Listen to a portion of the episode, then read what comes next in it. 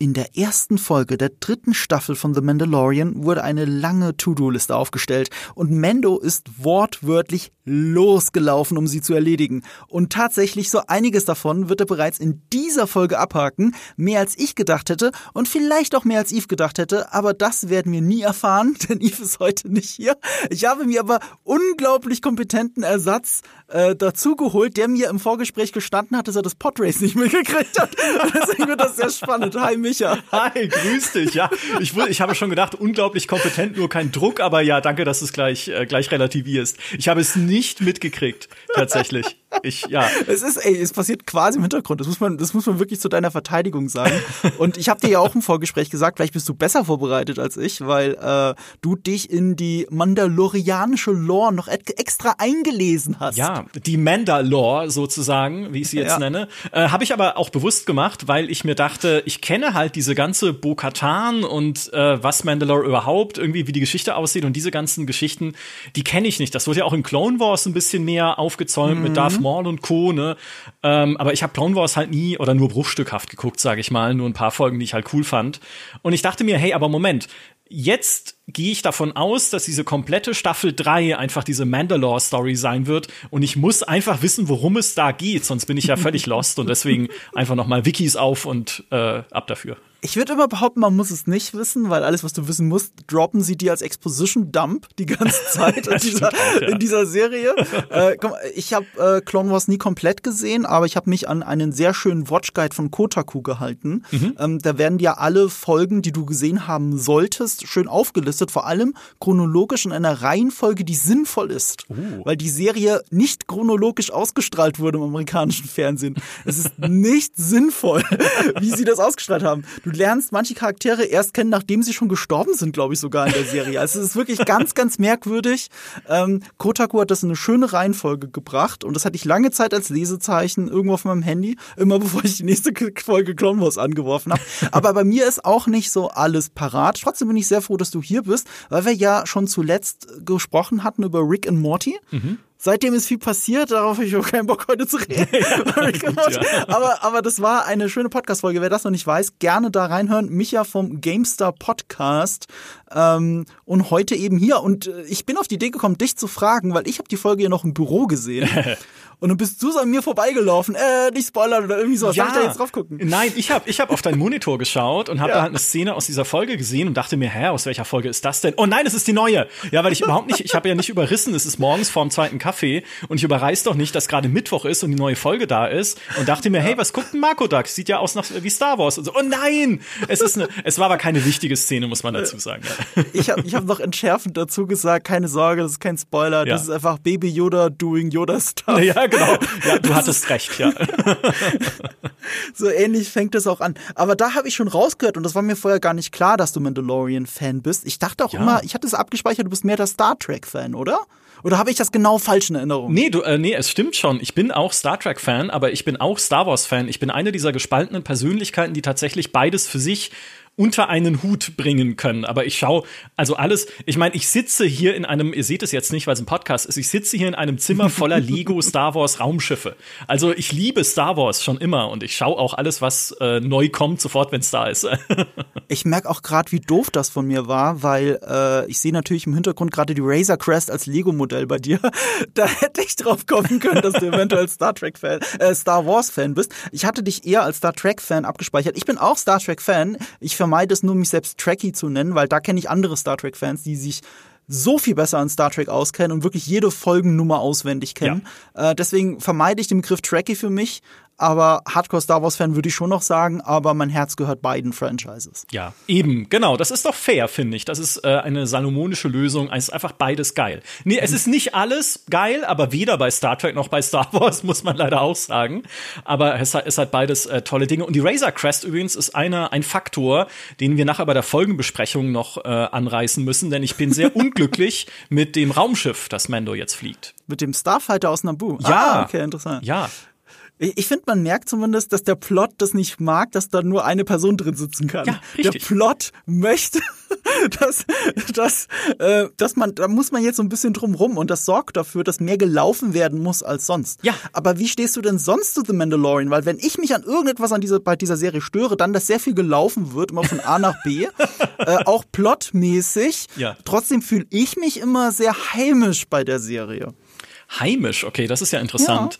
Ja. Ähm, ich, also äh, ich meine, es ist ja halt einfach dieser, äh, dieser Bounty Hunter Space Western mit äh, Magiezwerg dabei. Also, und äh, was, what's not to love, sozusagen. Mhm. Also, ich finde, ich, ich mag die Serie sehr gerne. Ähm, ich mag sie insbesondere aus den Gründen, die ja ihr auch schon tausendmal im Podcast gesprochen habt. Das ist halt ne, eine der Star Wars Serien ist, Andor noch mehr, aber halt Mandalorian auch, die halt nicht den Jedi ins Zentrum stellt, sondern mhm. halt mal eine andere Figur und das ist erstmal grundsätzlich was, was dem Universum und dieser Marke Star Wars halt super gut tut. Bei Mandalorian, ich bin also ich ich ich habe die Serie tatsächlich sehr gemocht bis zum Ende der zweiten Staffel. Ähm, Inklusive dem Ende oder schon das Ende nicht? Ja, also das Ende schon auch, ne, das äh, hier Luke Skywalker und Co. Aber wie sie es dann gerettet haben, weil alle gesagt haben, kann doch nicht Mando jetzt unterwegs sein ohne Baby Yoda, ja, Aha. und plus dann dieses Boba Fett Anhängsel noch, ne, um Boba Fett zu retten, was ja sonst eine komplett verlorene Serie gewesen wäre. Mhm. Ähm, da dachte ich mir dann so, Ah, also entweder habt ihr selber gemerkt, als ihr eure Story geschrieben habt, dass Mando ohne Baby Yoda einfach, ich nenne es immer noch Baby Yoda, es tut mir leid für alle ja. Äh, Puristen, es ist Grogu, ja, aber trotzdem, ne? Ähm, dass Mando ohne Baby Yoda einfach nicht funktioniert, also müssen wir irgendwie dafür sorgen, dass Luke Skywalker in seinem Ameisentempel sagt, nimm ihn halt wieder mit, ne? In seinem Roboter-Ameisentempel, mhm. der da gebaut wird. Ähm, aber ja, also das ist für mich so ein komischer Bruch und es ist jetzt natürlich auch diese Mandalore-Story, die sie jetzt aufschlagen in Season 3, noch der nächste Bruch, weil ja jetzt es fühlt sich ja so an, als wäre die Grogu-Story erstmal jetzt abgeschlossen. Und ich habe mhm. dann, wir saßen dann da und haben halt irgendwie jetzt Staffel 3 angefangen, Folge 1, Folge 2. Und ich habe zu meiner Freundin gesagt, wir haben es zusammengeschaut, was will der eigentlich jetzt? Also was ist denn jetzt eigentlich sein Ziel? Ja, er hat den Darksaber. Okay, aber der Mandalorian ist doch nicht derjenige, der jetzt herrschen möchte. Ja, er will halt irgendwie seinen Ruf da reinwaschen irgendwie, weil er ja den Helm abgenommen hat. Aber also es, ich habe bisher, also ich habe nicht mehr das Gefühl, vorher war es halt irgendwie, okay, Baby Yoda muss irgendwie nach Hause gebracht werden. Mhm. Dieses Kind, dieses Verlorene muss eher ja, wenn schon nicht auf den Planeten der Yodas, halt immerhin irgendwo hinbringen, wo es seine Jedi-Fähigkeiten trainieren kann, wo es äh, daheim ist. So, aber das ist ja jetzt quasi abgeschlossen und geredconnt, dass es nicht mehr notwendig ist. Was will er denn? Ja, und für mich, also für mich ist das in so, in so einem Fegefeuer gerade, diese Serie. Aber nur, dass ich es richtig festhalte, du weißt natürlich schon, was er will, ja. aber die Motivation ist halt sehr schwach. Das meine ich, genau. Also ich, ja. ich, ich verstehe natürlich sein Ziel, aber es ist halt kein so ein, oder um es persönlicher auszudrücken, dieses Ziel ist mir egal. Weil ich hatte halt mich mhm. drauf gefreut, natürlich zu sehen, was wird denn aus Baby Yoda?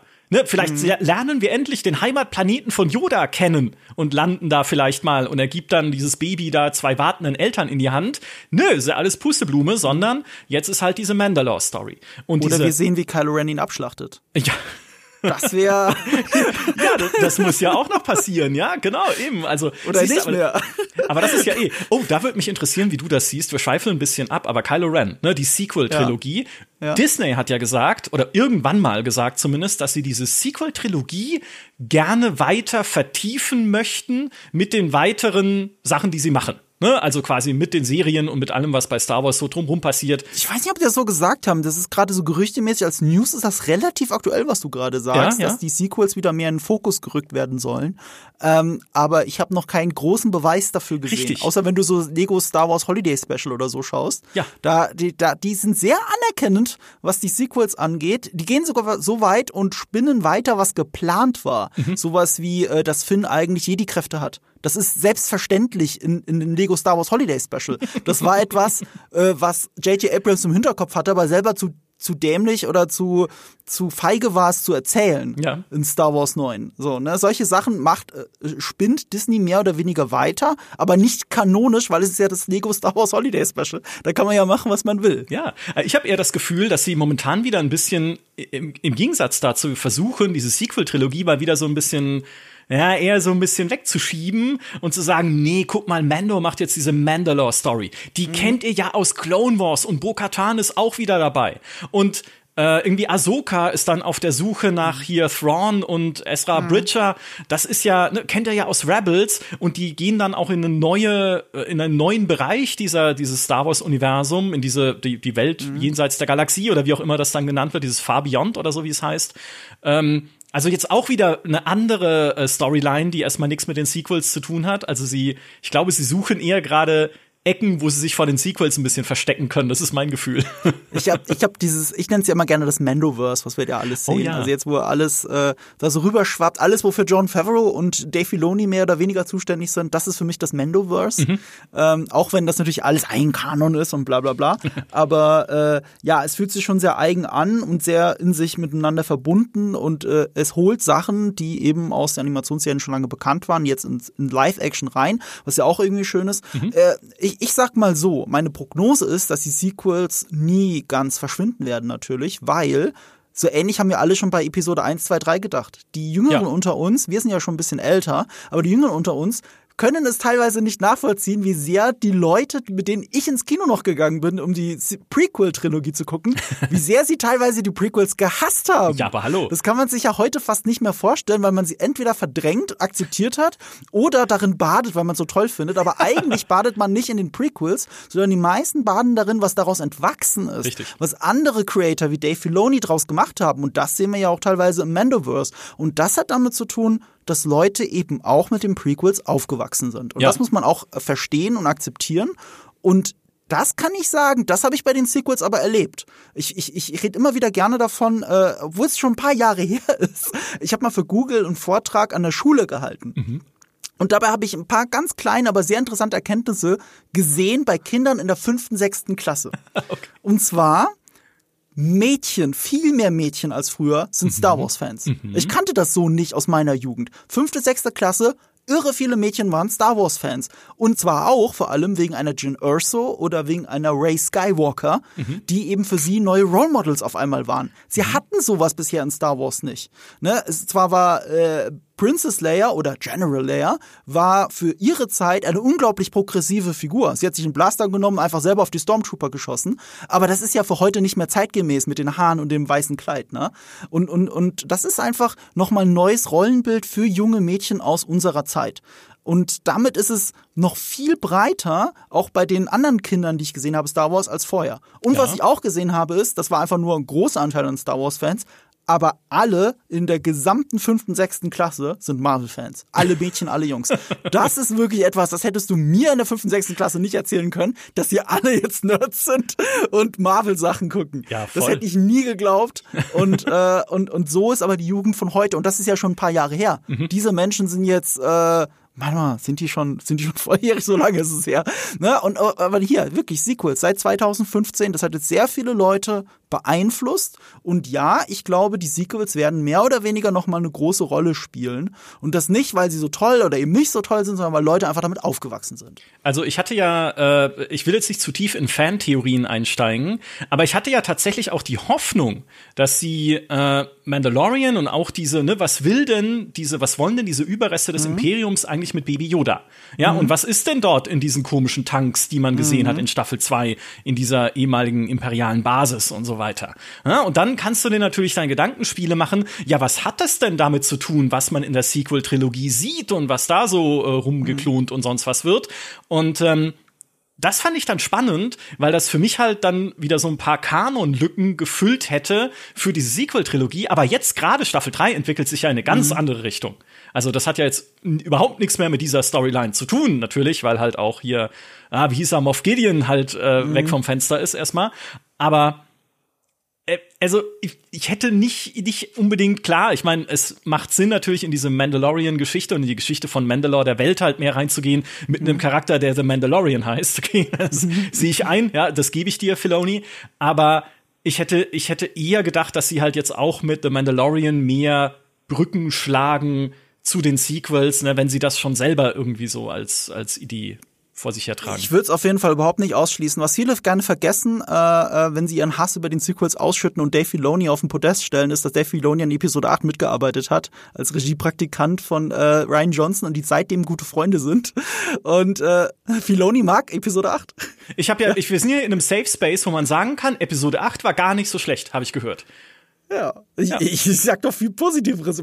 Ja, deswegen ja. Das ist mein Lieblings-Star Wars-Film seit der uralten Trilogie. Okay, so weit würde ich nicht gehen, aber ich kann ihm, wenn ja, welcher also ich ist denn kann besser? Welcher Film ist denn besser in deinen Wie, Welcher ist besser? Welcher Star Wars-Film seit der alten der Originaltrilogie gefällt dir besser? Ja, auch seit der Original äh, Rogue ja, One. Äh, ja, Rogue One. Das dachte ich mir. Rogue One und noch? Oh Gott, was gab's denn noch für Star Wars-Filme?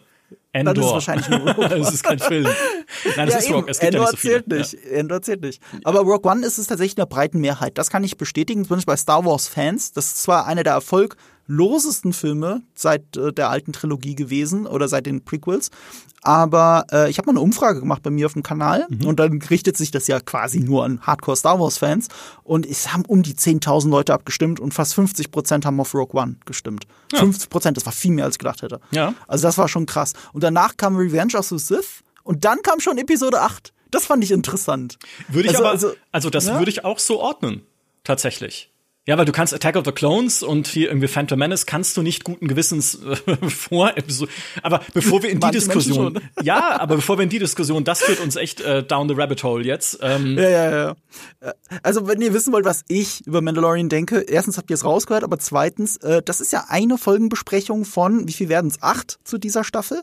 Ähm, in der ersten habe ich sehr lange darüber geredet, was mich am Auftakt dieses Staffel wirklich gestört hat. Mhm. Ähm, ihr habt es ja rausgehört, dieses Hin- und Herlaufen laufen, einfach nur eine To-Do-Liste abhaken. Ich bin aber sehr versöhnlich mit dieser Episode. Ähm, es hat mir noch mal ein bisschen, die ist nicht super für mich, aber sie hat mich daran erinnert, warum ich Mandalorian so mag. Ja, äh, ich fand es auch ganz schlimm mit diesem Redconning, da bin ich ganz bei dir. Aber man muss auch zugeben, John Favreau und Dave Filoni, vor allem John Favreau hat für sich erkannt, weil er die Episode auch geschrieben hat. Mhm. Okay, ich weiß nicht, was ich erzählen soll. Also Redcon nicht alles, dann ist halt Grogu wieder dabei, fertig. Ja. So, das ist jetzt, ist, ist jetzt ein bisschen lame. Ne? Also es ist wirklich unglaublich lame, nach so viel Fallhöhe in der zweiten Staffel, das alles rückgängig zu machen. Aber man muss ja zugeben, die Dynamik funktioniert. Man sitzt da und denkt so, ja, die zwei gehören halt zusammen. Es ist halt so. Ja, aber für mich ist das ein bisschen, also Gro Grogu ist für mich jetzt ein bisschen dadurch halt degradiert mhm. zu einer Prop. Ne? Weil du mhm. sagst ja selbst, äh, äh, Grogu macht Yoda-Things, ne? Ähm, mhm. Es ist eigentlich eine er hat ja momentan keinen, keinen richtigen Daseinszweck. Es gibt keine ja. Quest, die mit ihm verbunden ist, sondern ja, er kann halt dann irgendwie eingesetzt werden mit seinen Jedi-Kräften, wenn er gerade gebraucht wird und der Mandalorian kann halt selber nichts ausrichten. Und dann mhm. haben sie halt noch mal hier diesen diesen Sidekick dabei, den sie dann halt irgendwie immer dann hervorholen können, wenn sie ihn gerade brauchen. Ansonsten ist er müde und macht gar nichts. Also oder macht lustige Sachen im Hintergrund. Oder, ja, genau. Oder äh, schade, dass er jetzt keine so Kugel mehr zum Spielen hat wie in der Razor Crest. Äh, noch ein Grund mehr für meine Razor Crest-Tirade, die ich irgendwann hier loswerden muss. Äh, nichtsdestotrotz, ja, aber für mich ist die, also das, das, die Bausteine passen für mich da gerade nicht zusammen von diesen Figuren. Also ich mhm. nochmal, ich verstehe, was der Mandalorian möchte und was dieses dieses Credo ist und ne, diese diese diese Kriegerehre, für die er lebt natürlich, äh, so wie er mhm. aufgewachsen ist. Aber also warum ist es denn für die Story jetzt auch notwendig, äh, also außer dass es halt natürlich als Merch sich verkauft und bei Fans unglaublich beliebt ist, ja, als Figur, aber es ist mhm. notwendig, dass Baby Yoda dabei ist. Also das passt für mich nicht ganz zusammen irgendwie weil sie ihm wirklich nicht ohne irgendwelche anderen Figuren erzählen können. Ja, genau. Er ist hier sogar ein Exposition-Dumping-Device, noch mehr als vorher, weil er noch mehr als vorher ihm erklärt, was gerade passiert und was er vorhat. Mhm. Und, und das ist sehr, das ist eine ganz große Kunst, eine Figur zu erzählen, die eigentlich wenig erzählt. Ja. Und ja, das ja. schafft aber Mandalorian nicht. Ich glaube, das ist, das ist etwas, was, warum Mandalorian für mich nie die höchsten Sphären der Erzählkunst erreichen kann weil dafür ist die Serie ähm, zu einfach zu simpel gestrickt. Ja. Und äh, wenn du das dann mit Endor vergleichst, dann musste ich auch mal erstmal wieder runterkommen von Endor, weil Endor ist ja so großartig im nonverbalen Storytelling. Mhm. Zwar reden viele Leute miteinander, aber jeder Dialog, jeder Dialog ist ein Konflikt zwischen zwei Positionen. Ja. Und selbst wenn es nicht ausgesprochen wird, du spürst und verstehst ganz genau, wofür jede Figur steht und was sie eigentlich sagt. Und das, diese Metaebene hast du so gut wie nie ja. bei Mandalorian. Ja, super, ey, äh, klasse analysiert. Allein schon, was halt in dieser imperialen äh, Spionage-Kommandozentrale gesagt wird und wie die Leute sich angucken und miteinander umgehen, ist halt pures Gold bei Andor. Ja. Und das gilt ja für so viele andere Sachen dann in der Rebellion und wie sie da miteinander reden und wie sie sich gegenseitig misstrauen und ja, so viele Schichten einfach. Und hier hast du halt den Typ mit Helm, der durch Zufall den Darksaber gefunden hat und mit dem mit dem kleinen mit dem kleinen äh, adorable Jedi durch die Galaxis zieht. Jetzt bin ich schon wieder so negativ. Das will ich überhaupt mhm. nicht sein. Ich liebe es ja trotzdem. Ja, ich ja, liebe es na? trotzdem für seine Atmosphäre, für dieses auch der der Mandalorian als Figur mhm. funktioniert bizarrerweise ja immer noch, weil er hat mhm. sich ja also sagen wir mal, was sein Äußeres angeht, überhaupt nicht geändert, allein schon deshalb, weil er die ganze Zeit den Helm trägt, ja, was ja schon eine, eine Kunst für sich ist, eine komplette Serie äh, zu inszenieren mit einer Hauptfigur, die kein Gesicht hat. Mhm. Ähm, aber das, das erschöpft sich für mich bislang nicht. Also ich habe auch mhm. das Gefühl, den, dem kann ich noch weiter zuschauen. Es gibt ja viele andere Serien, wo man so nach einer oder zwei Staffeln denkt, ist auch gut. Ne? Also müsste ich jetzt nicht irgendwie in Spielfilmlänge noch mal am Samstag im Kino sehen. In dem Fall nicht. In dem Fall, ich will schon wissen, was noch passiert. Ich hätte nur gerne, dass mehr und interessanteres passiert, äh, insbesondere mit Baby Yoda und vielleicht dann halt auch mit dieser mit dieser Sequel-Verbindung. Und genau deswegen sage ich, dass sich die Serie immer ein bisschen wie Heimkommen anfühlt. Mhm. Ich bin gerne zu Hause, aber ich brauche 400 Kilometer Sicherheitsabstand von meiner Mutter. und, und wenn ich wirklich interessante Sachen erleben will und weiterkommen möchte im Leben, dann muss, dann kann ich nicht zu Hause sein. Ich muss woanders hin. Ähm, und so ähnlich ist eben The Mandalorian. Ich komme gerne nach Hause, aber ich brauche Sicherheitsabstand. Ja, und pass auf, äh, deine, die, die Analogie zu deiner Mutter in The Mandalorian ist Boba Fett. Weil wegen mir muss diese Serie überhaupt nichts mit Boba Fett machen. Alles, was Boba Fett ist, ist, kann gerne irgendwie äh, auf Tatooine bleiben und mich nicht interessieren, weil, es, weil ich, ich, so gelangweilt war von Book of Boba Fett. Mhm. Und schon als jetzt in der Folge auch gesagt wurde, wurde es, oder war es so? Äh, irgendwie, wo, ja. wo gesagt wurde, das willst du machen, irgendwie Boba Fett umbringen oder so. Und ich dachte, oh, bitte nicht. Ja, also bringt jetzt nicht Boba Fett rein, macht irgendwas anderes irgendwo anders. Aber äh, lasst ihn jetzt erstmal ruhen ich, ich glaube, dass immer noch irgendwo die Chance ist, äh, eine Redemption für Boba Fett von dieser Serie zu machen. um, um den Boba Fett wiederherzustellen, den ich so anbete. Ja. Ähm, ich kann nur immer wieder betonen, sie wussten halt nicht, was sie mit Boba Fett erzählen sollen, ja. weil John Favreau eigentlich eine Boba Fett-Serie geschrieben hat, bis Disney ihm gesagt hat, nee, nee, wir machen gerade einen Boba Fett-Film, du musst umschreiben alles. und dann hat er daraus den Mandalorian gemacht. Ursprünglich war das Boba Fett. Alles, was du da siehst in den ersten paar Episoden, was da passiert, das sollte eigentlich Boba Fett sein. Mhm. Und das erklärt so vieles, weil sie können nicht zweimal dasselbe erzählen und haben Boba Fett dann was anderes erfunden, was halt nicht so gut funktioniert. Wenn das von Anfang an Boba Fett wäre, ja, geil. Dann ja, wäre das eine viel geilere Story sogar. Ja, gekauft, auf jeden Fall. Fall. Ja, ja. aber ja. Es ist, wie es ist. Es ist, wie es ist. Okay, das ist unser erster Eindruck. Ich bin ein bisschen versöhnlicher. Also bist du jetzt mit der Episode äh, auch versöhnlicher als mit der davor. Also die davor hat mich schon mehr gestört, was das Redconning angeht. Da habe ich es akzeptiert. der ja. so, okay, wir sind jetzt drin, jetzt gehen sie nur von A nach B, was soll's. Ja, eher klar, natürlich. Also mir geht's wie dir. Ich fand auch die erste Folge war wirklich wie so, ne, ich komme ja aus dem Gaming, wie in einem Rollenspiel Quests annehmen. Mhm. Ne, du, du gehst halt von Stadt zu Stadt und guckst, welcher NPC steht da und hat ein Ausrufezeichen über dem Kopf. Ja. Ähm, und das mache ich. Plus diese komische Exkursion noch mit IG-88, wo du dann denkst, äh, oder IG-11, ne, ist es ja, äh, 11, wo dann, ja. genau, wo du denkst, äh, so, hä, okay, also ist ja völlig pointless, den zu reparieren, nur um ihn dann wieder zerstören zu müssen, weil er halt durchdreht. Ähm, also wo sich nichts bewegt. Mhm. Ja, und jetzt bewegt sich wenigstens mal was. Und das ist ja gut. Ja, ja ja, du weißt, die Hauptquest, die eh schon eine schwache Motivation hat, man will zurück zu einer Sekte. Ich weiß nicht, ob das die geilste Motivation für eine Hauptfigur ist, mit der du dich identifizieren ja, sollst. Nicht, ja. Er möchte, vor allem, hauptsächlich bedeutet es, in dieser Sekte zu sein, den Helm nicht abzunehmen. Das kann er auch, ohne dass er das alles machen muss. Ja. Aber okay, okay, ich verstehe schon, das ist die Motivation, das ist die Hauptquestline. Und er hat halt tatsächlich in der ersten Folge nur Sidequests angenommen, die zu noch mehr Sidequests geführt haben und er hat keine einzige aufgelöst. Ja, richtig. Umso positiver überrascht war ich, wie viele Sidequests er auf einmal heute in dieser Folge ab, abgehakt hat. Ja, genau. Droiden finden, Häkchen dran. Ja, nach Mandalore mhm. zurück, Häkchen dran. Definitiv. Ich fand aber dann äh, recht bizarr, welchen Droiden er findet. Also nicht nur, dass es halt R R5 ist, wo ich mir denke, warum hä, ist R5 nicht kaputt? Ja, also aus Episode 4. Ähm, also das ist schön, das ist halt Fanservice. Gerne, ich habe ja. auch gelacht, ja.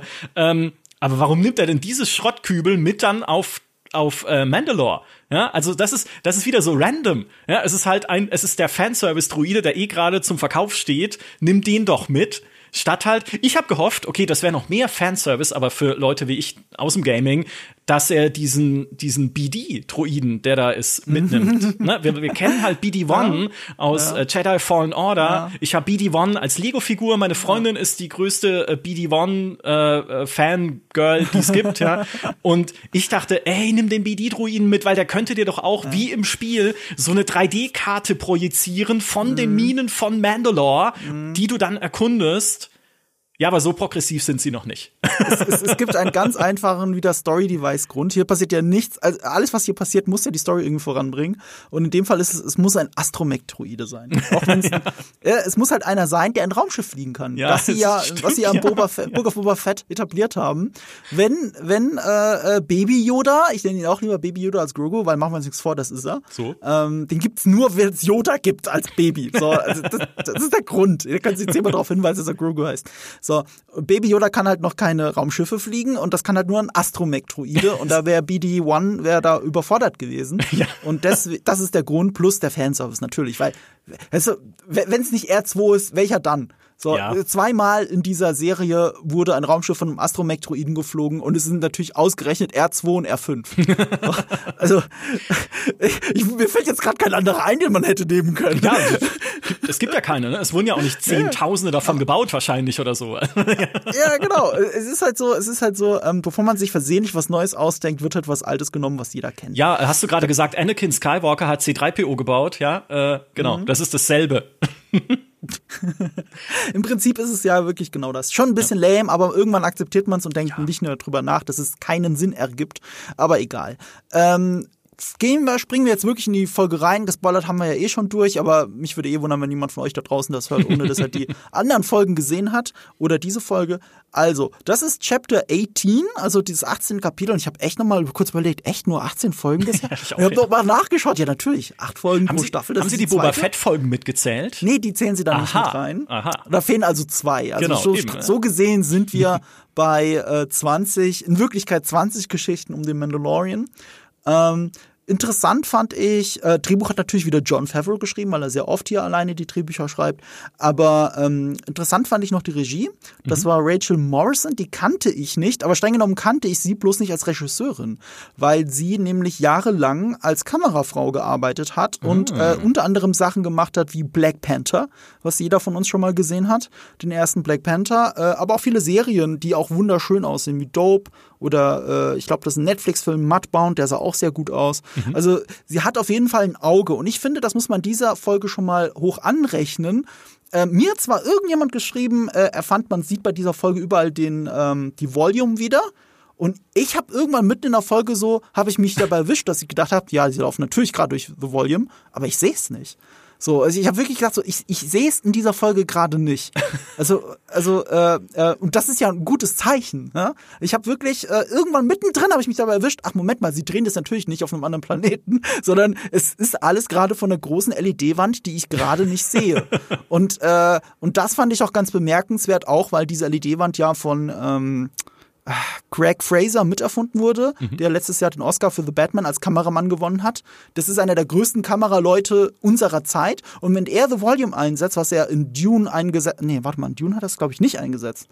Ähm, aber in Batman hat er es eingesetzt, er hat es natürlich in Mandalorian erste Staffel eingesetzt. Immer wenn Craig Fraser das gemacht hat, sieht man The Volume nicht. Und er hat mal irgendwann im Interview gesagt, das Problem bei The Volume ist, du kannst es nur für bestimmte Lichtverhältnisse benutzen. Und wenn Leute es in anderen Lichtverhältnissen benutzen, dann sieht man, dass es da ist. Man mhm. sieht es zum Beispiel sehr oft, finde ich, bei Obi-Wan Kenobi. Und hier in der Folge hast du es nicht gesehen. Und dann fand ich gerade diesen Zirkelschluss ganz schön. Ja, es hat ja auch eine Kamerafrau gerade ah, ja. Regie geführt bei dieser Folge. Ja. Die hat es geschafft, das so zu drehen, dass man nicht sieht, dass es vor einer LED-Leinwand ist. Okay, äh, mich darfst du das nicht fragen. Ich habe ja nicht mal die Podrace gesehen. Also ich gehe ja völlig, äh, scheinbar völlig, äh, völlig blind durch diese Folgen, mehr oder weniger. Dabei ist das das Erste, was man sieht. Ja, das ja, ich weiß es nicht. Es war, abgelenkt war, oder so. Keine Ahnung. Äh, ich, ich, sag's dir, und zwar es ist ein Establishing-Shot von Tatooine. Und du siehst quasi auch diesen Raumhafen ja, von ja, äh, der, Pelimotto. Mhm. Und drumherum rasen gerade zwei Podracer. Und das war mein erster Gedanke so, wann machen die gerade ein Podrennen? Also man, man, sieht, man sieht nicht ein ganz Rennen, man sieht nur zwei, die sich jagen quasi und durch die Straßen fahren. Mhm. Und ich so, oh, oh, was ist hier los? Und dann geht das in den Dialog rein und dann reden sie auch davon, weil der Exposition Dub natürlich da ist, aber auch notwendig in dem Fall. Äh, es ist bunter Eve gerade. Ja, ja, das genau. ist dieses äh, große Rennen, diese über mehrere Tage hinweg und deswegen auch das Feuerwerk und so weiter und so fort. Ach, das ist bunter Eve, das Rennen. Ja. Äh. Ich habe gedacht, okay, es ist Weihnachten, es ist Tatooine Weihnachten. ich hab, warum lädst du mich überhaupt in diesen Podcast? Ich habe ja scheinbar überhaupt keine Ahnung von Star Wars. Verrückt. Ja, das, da, den, das habe ich nicht äh, miteinander verbunden. Ich dachte halt, ja, es ist halt mal wieder Tatooine, weil es muss ja immer Tatooine sein, weil jedes Star Wars Ding muss irgendwann nach Tatooine kommen. ich finde, es kommt, es geht aber auch ein bisschen Exposition Dump unter. Ja. Also bunter Eve ist etwas, äh, ich habe mir nie zum Beispiel nie Gedanken gemacht, wie man das schreibt. Also ich habe das zum ersten Mal, weil ich gucke äh, Mandalorian immer äh, auf Englisch mit mhm. englischem Untertitel und da habe ich zum ersten Mal geschrieben gesehen. Ich habe Bunter Eve nie geschrieben gesehen. Ich habe da, da klingelt das phonetisch, habe ich sofort eine Erinnerung. Ja, ja, klar, Episode 1, Bunter Eve, bla bla bla. Mhm. Aber ich habe nie, ach, das heißt Abend. also, ich habe das nie so zusammengebracht, dass, äh, dass, diese, dass dieses Rennen eigentlich ein, eine Feierlichkeit, ein Festtag darstellt und nicht einfach einen Cup. So, also insofern haben sie ja schon Sachen zusammengebracht. Sie haben sogar erklärt, dass es ein huttischer äh, eine, hutterlich, eine huttische Feierlichkeit, mhm. die aber, das fand ich schon wieder interessant, Boba Fett beibehält. Obwohl er die Hutten ja, also nee, warte mal, hat er die Hutten vertrieben? Kann man das so sagen? Er hat sie auch ja, vertrieben, ja, ne? So diese zwei genau, Zwillinge die, da. Die, genau, diese, dieses äh, Geschwisterpaar Geschwister. da, ja. Mhm. Genau, die hat er schon vertrieben und an für sich ist die huttische Herrschaft ja komplett weg. Mhm. Und trotzdem haben natürlich die Leute haben an diesen Feierlichkeiten festgehalten. Und das fand ich so irgendwie schön, so ein bisschen so von der Atmosphäre her. Ja. Ähm, war aber auch wieder so typisch, ne? Äh, Mandalorian, äh, kriegen wir noch ein Cameo unter, der eigentlich auch völlig überflüssig ist, weil im, im, Endeffekt muss der ja nur einen Druiden holen. Und das hätte ja jeder getan, wenn es selbst diese kaputte R5-Einheit kann. Ja, ja, es ist auch, es ist halt auch so schön abgehandelt, einfach am Anfang ja. mit, hey, ich frag mal die Javas, nee, die Javas sagen, nee, es gibt nichts. Okay, ja, okay, gut. Also gut, dass wir diese, diese beiden Dialogzeilen noch haben, die uns einfach nur erklären, dass es halt nicht geht ähm, was er vorhat mit dieser Memory Unit, die er haben möchte. Ich frage mich jetzt aber schon, ob das jetzt nochmal eine Rolle spielt oder nicht. Weil bis jetzt hat er nur behauptet, das wäre ja schon wieder ein interessanter Charakterturn, bis jetzt hat er nur behauptet, er braucht IG-11, weil er IG-11 vertraut, was mhm. natürlich für Druiden totaler Quatsch ist. Du kannst irgendeinen Druiden kaufen, du musst ihm nicht groß vertrauen. Der soll ja nur die Nase rausstrecken und sagen, ob Atmosphäre da ist. Das war die einzige Aufgabe. Weißt du, bei einem Kampfdruiden hätte ich gesagt, okay, den kann er vorschicken, der äh, scoutet alles und so weiter. Ja. Aber er, eigentlich wollte er doch nur, dass R5 ihm sagt, ob da Sauerstoff ist. Er hat ihn aber so weit vorgeschickt, dass man wirklich einen Kampfdruiden gebraucht hätte. und ähm, ähm, ja, dafür braucht er kein Vertrauen.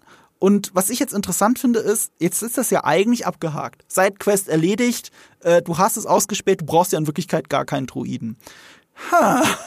Aber zum einen, äh, äh, das Raumschiff ist jetzt so umgebaut, dass R5 immer mitfliegen könnte. Mhm. Würde mich interessieren, ob das so bleibt. Ich fand das schon verdächtig, dass äh, Grogu die ganze Zeit bei ihm auf dem Schoß ja. sitzt. Da hab ich gedacht, was soll denn die peinliche Kuppel da hinten, wenn der da eh nie drin ist?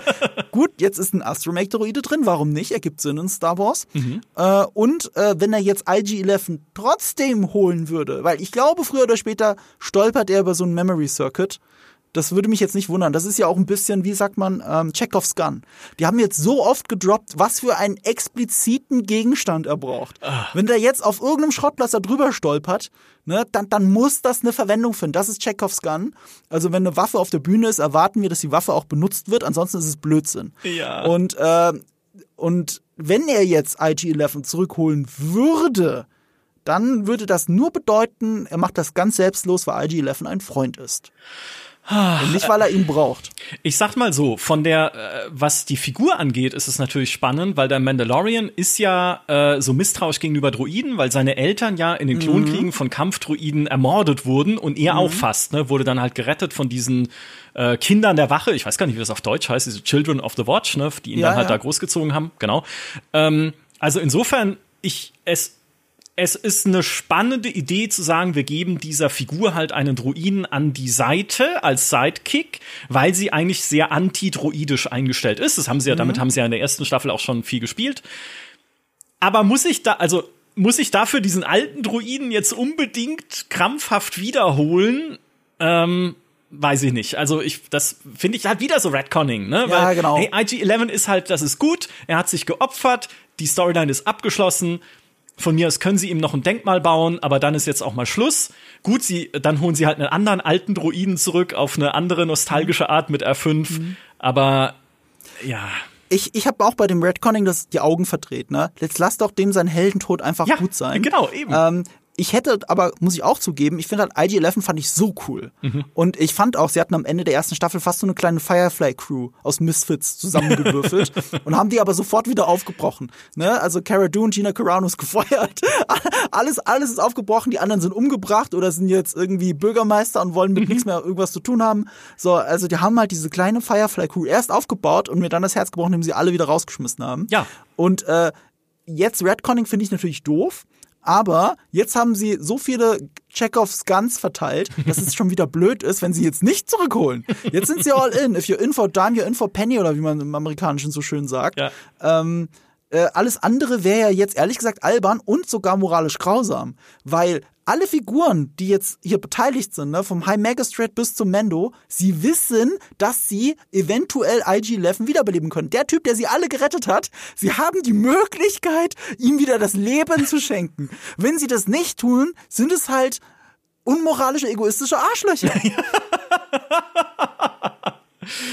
Bauen ja. da eine Statue hin, aber nicht eine beschissene Speicherkarte. Habe ich rein. auch gedacht, ne? Warum kann man nicht, ich meine, wenn ihr das wusstet, ne, warum, ja, warum macht ihr es mhm. nicht, warum habt ihr es nicht eh schon gemacht, quasi?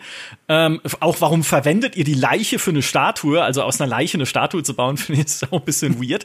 Aber guck mal, das ist für mich, was du gerade sagst, ist für mich der Kern meiner Abneigung gegen diesen N1 Starfighter. Denn mhm. eigentlich die Razor Crest war halt das Wohnmobil. Ne, es war ein ja. fliegendes Wohnmobil mit irgendwie Kochecke und Klo mhm. und Schlafecke.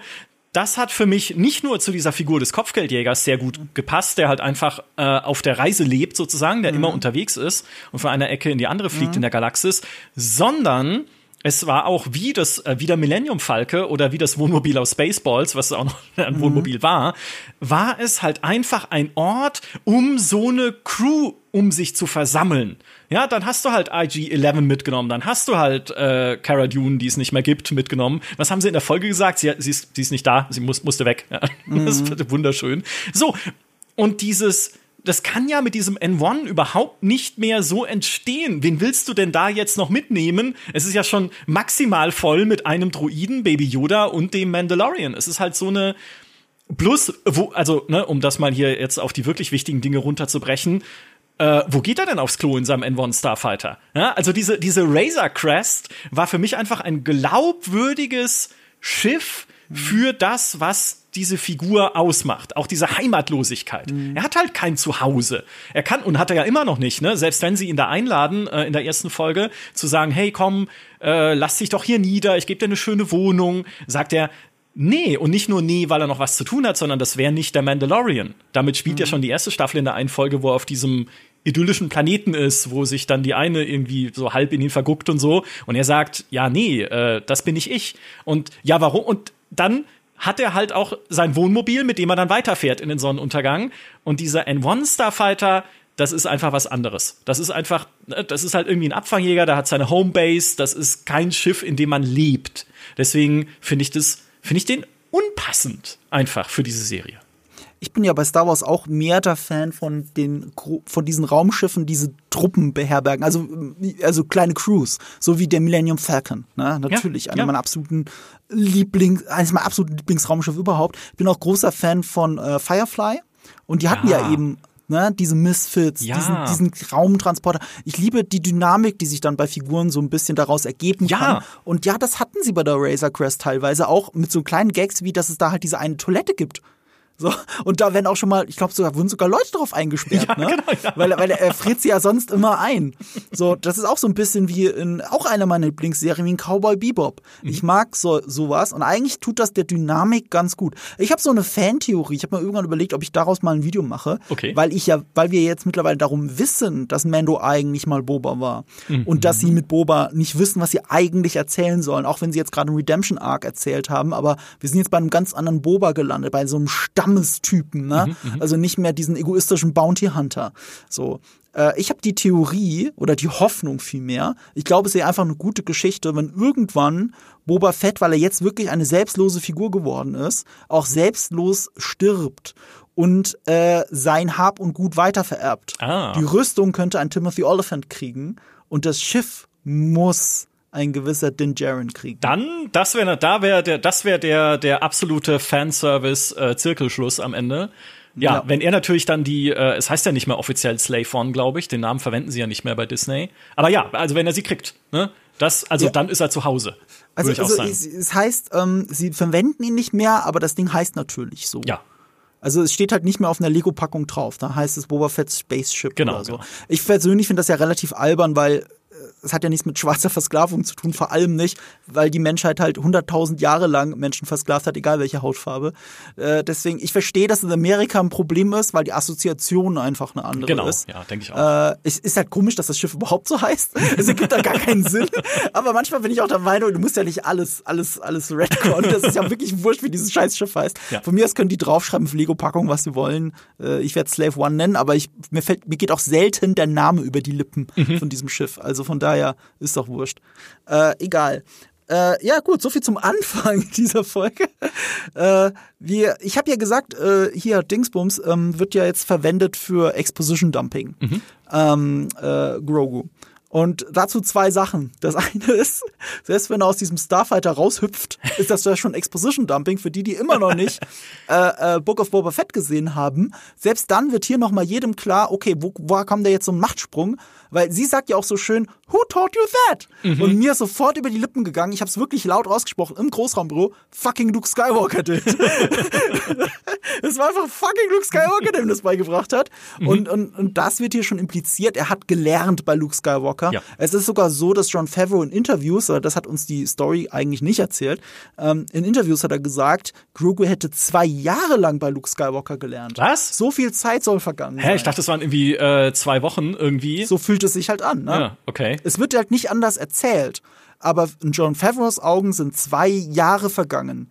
Naja, es ergibt Sinn natürlich auch, wenn man halt äh, Grogu mehr einsetzen möchte für Dinge. Ne? Also wenn das jetzt mehr eine, eine Figur sein soll, die halt auch für sich steht und handelt, wäre es ja auch mal gut, wenn er mehr kann, als alle drei Folgen irgendeinen Viech durch die Luft schmeißen. Ja, also insofern, das äh, ist vielleicht eine gute Idee sogar, ihn, ihn mehr können zu lassen. Es ist halt auf jeden Fall sehr bequem, dass er jetzt sehr viel mehr kann. Ja, äh, ja Und damit ja. ist er ja ein bisschen, äh, ich, wir sind nicht ganz bei Deus Ex Machina Gefilden, weil das ist ja alles vorbereitet, aber wir sind schon bei den Gefilden, wo Grogu den Tag retten kann ohne Probleme, Richtig. weil er einfach nur die Hand hebt und die Augen zumacht. Richtig. So, das reicht schon. Ja, und das andere, was ich mit Exposition Dumping meine, ist, ähm, in dem Moment, wenn sie immer einen Planeten anfliegen, hast du jetzt immer eine kurze Ansprache von Mendo an, an Grogu, was sie jetzt machen, wo das hin soll und so. Aber äh, muss man jetzt auch der Serie lassen, ein bisschen in, in, in, der, in den Worten, die er wählt, ist auch Exposition drin, aber nicht als Dumping, sondern ähm, es wird halt in uns langsam eingeimpft,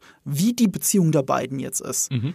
Er erzieht Grogu als Mandalorianer. Ja, our people, ne? Ja. Ah, genau, er sagt ganz bewusst our people, homeworld of our people. Mhm. Es ist wirklich, ich meine, metaphorisch war das schon die ganze Zeit so von Anfang an, äh, das, was mit ihm als Kind passiert ist, dass er mitgenommen wurde und äh, in die Children of the Watch aufgenommen wurde, das hat er ja mehr oder weniger mit Grogu gemacht, hat ihn aber weggegeben. Mhm. Und jetzt sind wir aber da angelangt, dass das seine in Anführungsstrichen auch Quest ist, vielleicht will er deswegen die Redemption, damit überhaupt Grogu auch Teil dieses Kultes werden kann. Ja. Weil, weil ohne, ohne ihn ist ja Grogu davon auch ausgeschlossen. Eigentlich sucht er, oh. eigentlich äh, arbeitet er für die Zukunft nicht nur von sich, sondern für die seines Kindes. Ah, oh, eine sehr schöne These. Ähm, das wäre nach, das wäre tatsächlich, das habe ich noch nicht gesehen so als seine Motivation. Aber das wäre ja nachvollziehbar. Also er will sich quasi mit seiner äh, Familie versöhnen, mit der er sich verkracht hat, um dann auch seinem Sohn, in Anführungszeichen, mhm. halt eine, eine, eine Heimat geben zu können in irgendeiner Form. Okay, mhm. das nehme ich. Jetzt ist gerade ist die Folge um 0,2 Punkte besser geworden. Das, das, Problem ist aber auch ein bisschen, diese Familie ist halt eine fanatische Sekte, die möchte, dass du gleich ja, am Anfang ja. dich vermummst und dann nicht wieder, nie wieder entmummst. Ja. Äh, äh, ich ich frage mich auch, wo das endet. Weil kriegt jetzt wirklich, jetzt ohne Witze, stellen wir uns das mal ganz kurz vor. er hat ja schon das Kettenhemd aus Beskar. Ja, was ich eh, ich glaube, die, ich glaube, die Armorer, äh, die Schmiedin hat ihn ja beschissen, ne? Er hat ja diesen Stab, äh, diesen großen alten Speer extra einschmelzen lassen ja. und da kam ein kleines beschissenes Kettenhemd ja. bei rum. Die hat, die hat höchstens die Spitze eingeschmolzen, den Rest hat sie schön für sich selber behalten. So, möchte ich nur an der Stelle nochmal dazu gesagt haben. Mhm. Eigentlich müsste man daraus auch einen Helm für den Kleinen machen, wo aber die Ohren rausgucken. Weil wie soll das sonst gehen? Oh ich bin gespannt auf den Moment, in dem das passiert. Also wenn sie früher oder später in die Children of the Watch wirklich aufgenommen werden, ob das jetzt in dieser Staffel ist oder in der nächsten, Baby Yoda, Schrägstrich Grogu, sollte eigentlich einen Helm kriegen und den nie wieder abnehmen dürfen. Oh Gott. Ich hoffe für uns alle hier, dass das nicht passiert. Ich will es einfach nicht sehen, wie die Ohren so mhm. rausgucken oder so. Oh meine Güte. Ich, äh, dann würde ich eher hoffen, dass sie endlich mal Mando den Helm abnehmen in Zukunft. Ja. Aber dafür haben sie wenigstens eins eingehalten, was sie immer so. Es ist ja immer unfreiwillig ein bisschen lustig, wenn sie jemanden Helm aufsetzen und du hörst dieses, diesen Druck ja. gleich. Ja, ja. Du hörst das immer und denkst, dass da jetzt gar nichts passiert. Die haben jetzt einfach nur einen Blechhelm da drauf gesetzt und jetzt hat der schön, der Sounddesigner hat da so ein Druckausgleichgeräusch gemacht. Ja. Und ähm, das fand ich immer ein bisschen aufgesetzt. Irgendwie auch cool, weil das ist Sci-Fi, aber auch ein bisschen aufgesetzt, weil man glaubt es nicht. Man ja. glaubt es einfach nicht. Nee. Hier hat es ja zum ersten Mal storymäßig eine Rolle gespielt. Ja. Dass er wirklich gesagt hat, okay, dann sch, Druck ausgleichen, jetzt gehe ich raus. Ja, aber es ist doch, es ist doch kompletter Quatsch, weil er trägt ja auch nicht diesen Helm auf, wie man es von Astronauten kennt, irgendwie einem, einem, äh, einem Siegel oder so, sondern mhm. auf einem Schal. Ne, er trägt ja einen Schal und setzt sich dann mhm. den Helm auf. Was ist denn da genau druckdicht abgeschlossen darunter? Ich weiß nicht. Ist das irgendwie noch mal ein Gummiring, der da drin ist oder keine Sie erklären es auch nicht ganz so gut, weil er findet ja später einen Helm in dieser Falle. Er findet mhm. ja einen Helm mhm. und das ist wirklich nur ein Stück Metall. Du guckst da ja nicht rein und siehst einen Hochleistungscomputer mit irgendwelchen Polstern, die sich aufblasen und alles festmachen oder so. Du siehst einfach nur ein Stück Metall. Das ist alles, was das in Wirklichkeit ist. Und hast du mal, ich meine, ich habe ein Spielzeug äh, Boba Fett Helm mhm. und da sehe ich ja schon fast nichts durch. Der hat schon ein größeres Visier. Äh, ich frage mich ja, wie die immer alles sehen. Aber okay, es ist, es ist wie es ist. Man muss es halt glauben. Es ist halt äh, Sci-Fi. Aber selbst da, guck mal, Sturmtruppen und so. Die Sturmtruppen haben ja extra so einen Schlauchanschluss ja am Helm. Mhm. Ne? Also wenn du darauf achtest, äh, selbst bei der First Order ist der immer noch da. Die sind tatsächlich mit dieser Rüstung, die suggeriert mir, dass man damit äh, in einem lebensfeindlichen Gebiet, wo es keinen Sauerstoff gibt, überleben könnte. Mhm. Ne, dann machst du einen Schlauch dann irgendwie, bap, bap, fertig, geht. Ja. Aber jetzt nicht bei ihm, wenn er da auf ein Knöpfchen drückt und äh, äh also man hätte ihn eigentlich atmen hören müssen und so. Ja. Aber ich finde es trotzdem nett, dass es endlich mal eine Rolle gespielt hat. Ja. Das muss man ja auch mal anerkennen. Ich habe ich hab auch gedacht, ich meine, hey, Moment mal, wenn du das kannst, Mhm. Ja, was ist denn jetzt überhaupt generell dein Problem damit, auf der Oberfläche von Mandalore zu laufen? Weil scheinbar, selbst wenn es, du kannst ja deinen Helm abdichten. Gut, du könntest Grogu nicht mitnehmen dann in dem Fall, aber er bräuchte, also am Ende hätte man ja sagen müssen, hätte er nicht mal den Druiden gebraucht eigentlich. Ich habe das schon so verstanden, dass er ein bisschen die Luft anhalten musste, aber andererseits ging die Szene dafür doch recht lange und hat viel gekämpft. Ich meine, nichts, was Tom Cruise nicht schon gemacht hätte. Ja, das stimmt. Von daher ja, genau, ja. sei das mal so dahingestellt. Ähm, ich glaub's jetzt einfach mal ungesehen, auch ohne, äh, ohne Sauerstoffschlauch. Mhm. Ich find's schön, dass es endlich mal eine Rolle spielt und nicht nur irgendwie eine Behauptung ist. Ja. Äh, durch okay. dieses blöde Geräusch jedes Mal. Irgendwie ist das ja auch cool, aber ich würde auch gern sehen, dass was passiert. Also ich würde gern sehen, dass man so ein bisschen sieht, dass da irgendwas so zugeht ja, oder so. wie bei Darth Vader halt einfach. Da ist das ne? ist das beste Helmgeräusch, ja, genau. das Star Wars hat, wenn ihm ja. in äh, hier äh, das Imperium schlägt zurück, der Helm aufgesetzt wird und so dieses Sauggeräusch. Ja. Ne? Und auch als Luke ihm den Helm wieder abnimmt. Ja, ne? dann, genau. Da, da passiert wirklich was. Ach, egal. So. Äh, äh, und dann äh, gehen sie halt in die Ruinen der Hauptstadt rein, nachdem R5 sich hier verfahren hat, beziehungsweise vielleicht hätte man doch einen Kampfdruiden reinschicken müssen. ähm, äh, fand ich aber auch witzig, dass er da nur in der Ecke lag und nicht aufstehen konnte. Ja, ich, das, ich dachte auch, er ist zerstört worden. Das ist für mich ein tragischer Moment für Leute, die halt wissen, wer R5 ist. Dass so, nein, sie haben ihn umgebracht. Ach nee, er stellt ihn einfach auf. Ne, ist einfach Wird das überhaupt gesagt, wer R5 ist? Wir sagen das die ganze Zeit, als würde es jeder wissen. Ich hab, also ich hab, es ist ja? Äh, ja, das ist der Astromech-Droide aus 1977, aus dem Star Wars-Film, aus dem ersten, ähm, äh, den äh, Onkel Owen, also Lukes Onkel, eigentlich kaufen wollte, der dann losfährt und sofort kaputt geht. Mhm. Deswegen geht ja auch hier R5, als äh, Pelimotto den vorstellt, geht auch sofort kaputt, weil kennst du, kennst du, war, ne? Und ähm, ja, das ist der. Und dann haben sie doch R2 genommen. Ja. Ich, äh, ähm, ich frage mich immer noch, ob wir jemals erfahren, was, also, ne, R5 ist ja kaputt gegangen mhm. bei den Javas. Also, was haben sie denn dann mit ihm gemacht? Ist er dann irgendwann. Äh sie haben ihn repariert und weiterverkauft. Das ergibt ja sogar Sinn. Okay. Und Pelimotto muss man ja auch sagen, ich meine, die hat ja sogar sexuelle Verhältnisse zu den Javas, wie ja etabliert wurde in einem lustig Gag. Stimmt. Ähm, von daher, ich hoffe, dass R5 keine Bezahlung für irgendwas war. okay, äh, gehen wir weiter. Äh. ja.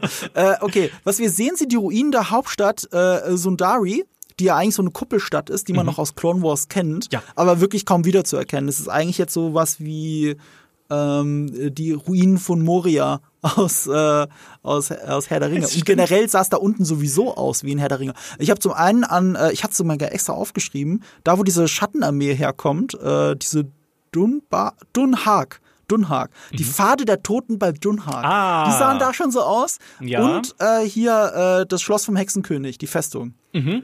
Das sah ja mal sehr Herr der Ringe mäßig aus. Stimmt, ich muss ja. immer bei John Favreau dazu sagen, ich schätze ihn für alles, was er gemacht hat, aber man sieht bei allem, was er tut, immer so die Inspiration. Wo kommt was her? Und das allererste, was mir aufgefallen ist, und äh, ich mache ja immer auf Social Media immer dieses äh, Bild nach einer Folge, also einen Tag später. Ich habe zwar meistens schon während der Folge im Kopf, aber ich denke, kannst nicht alle Leute spoilern, du guckst es ja morgens.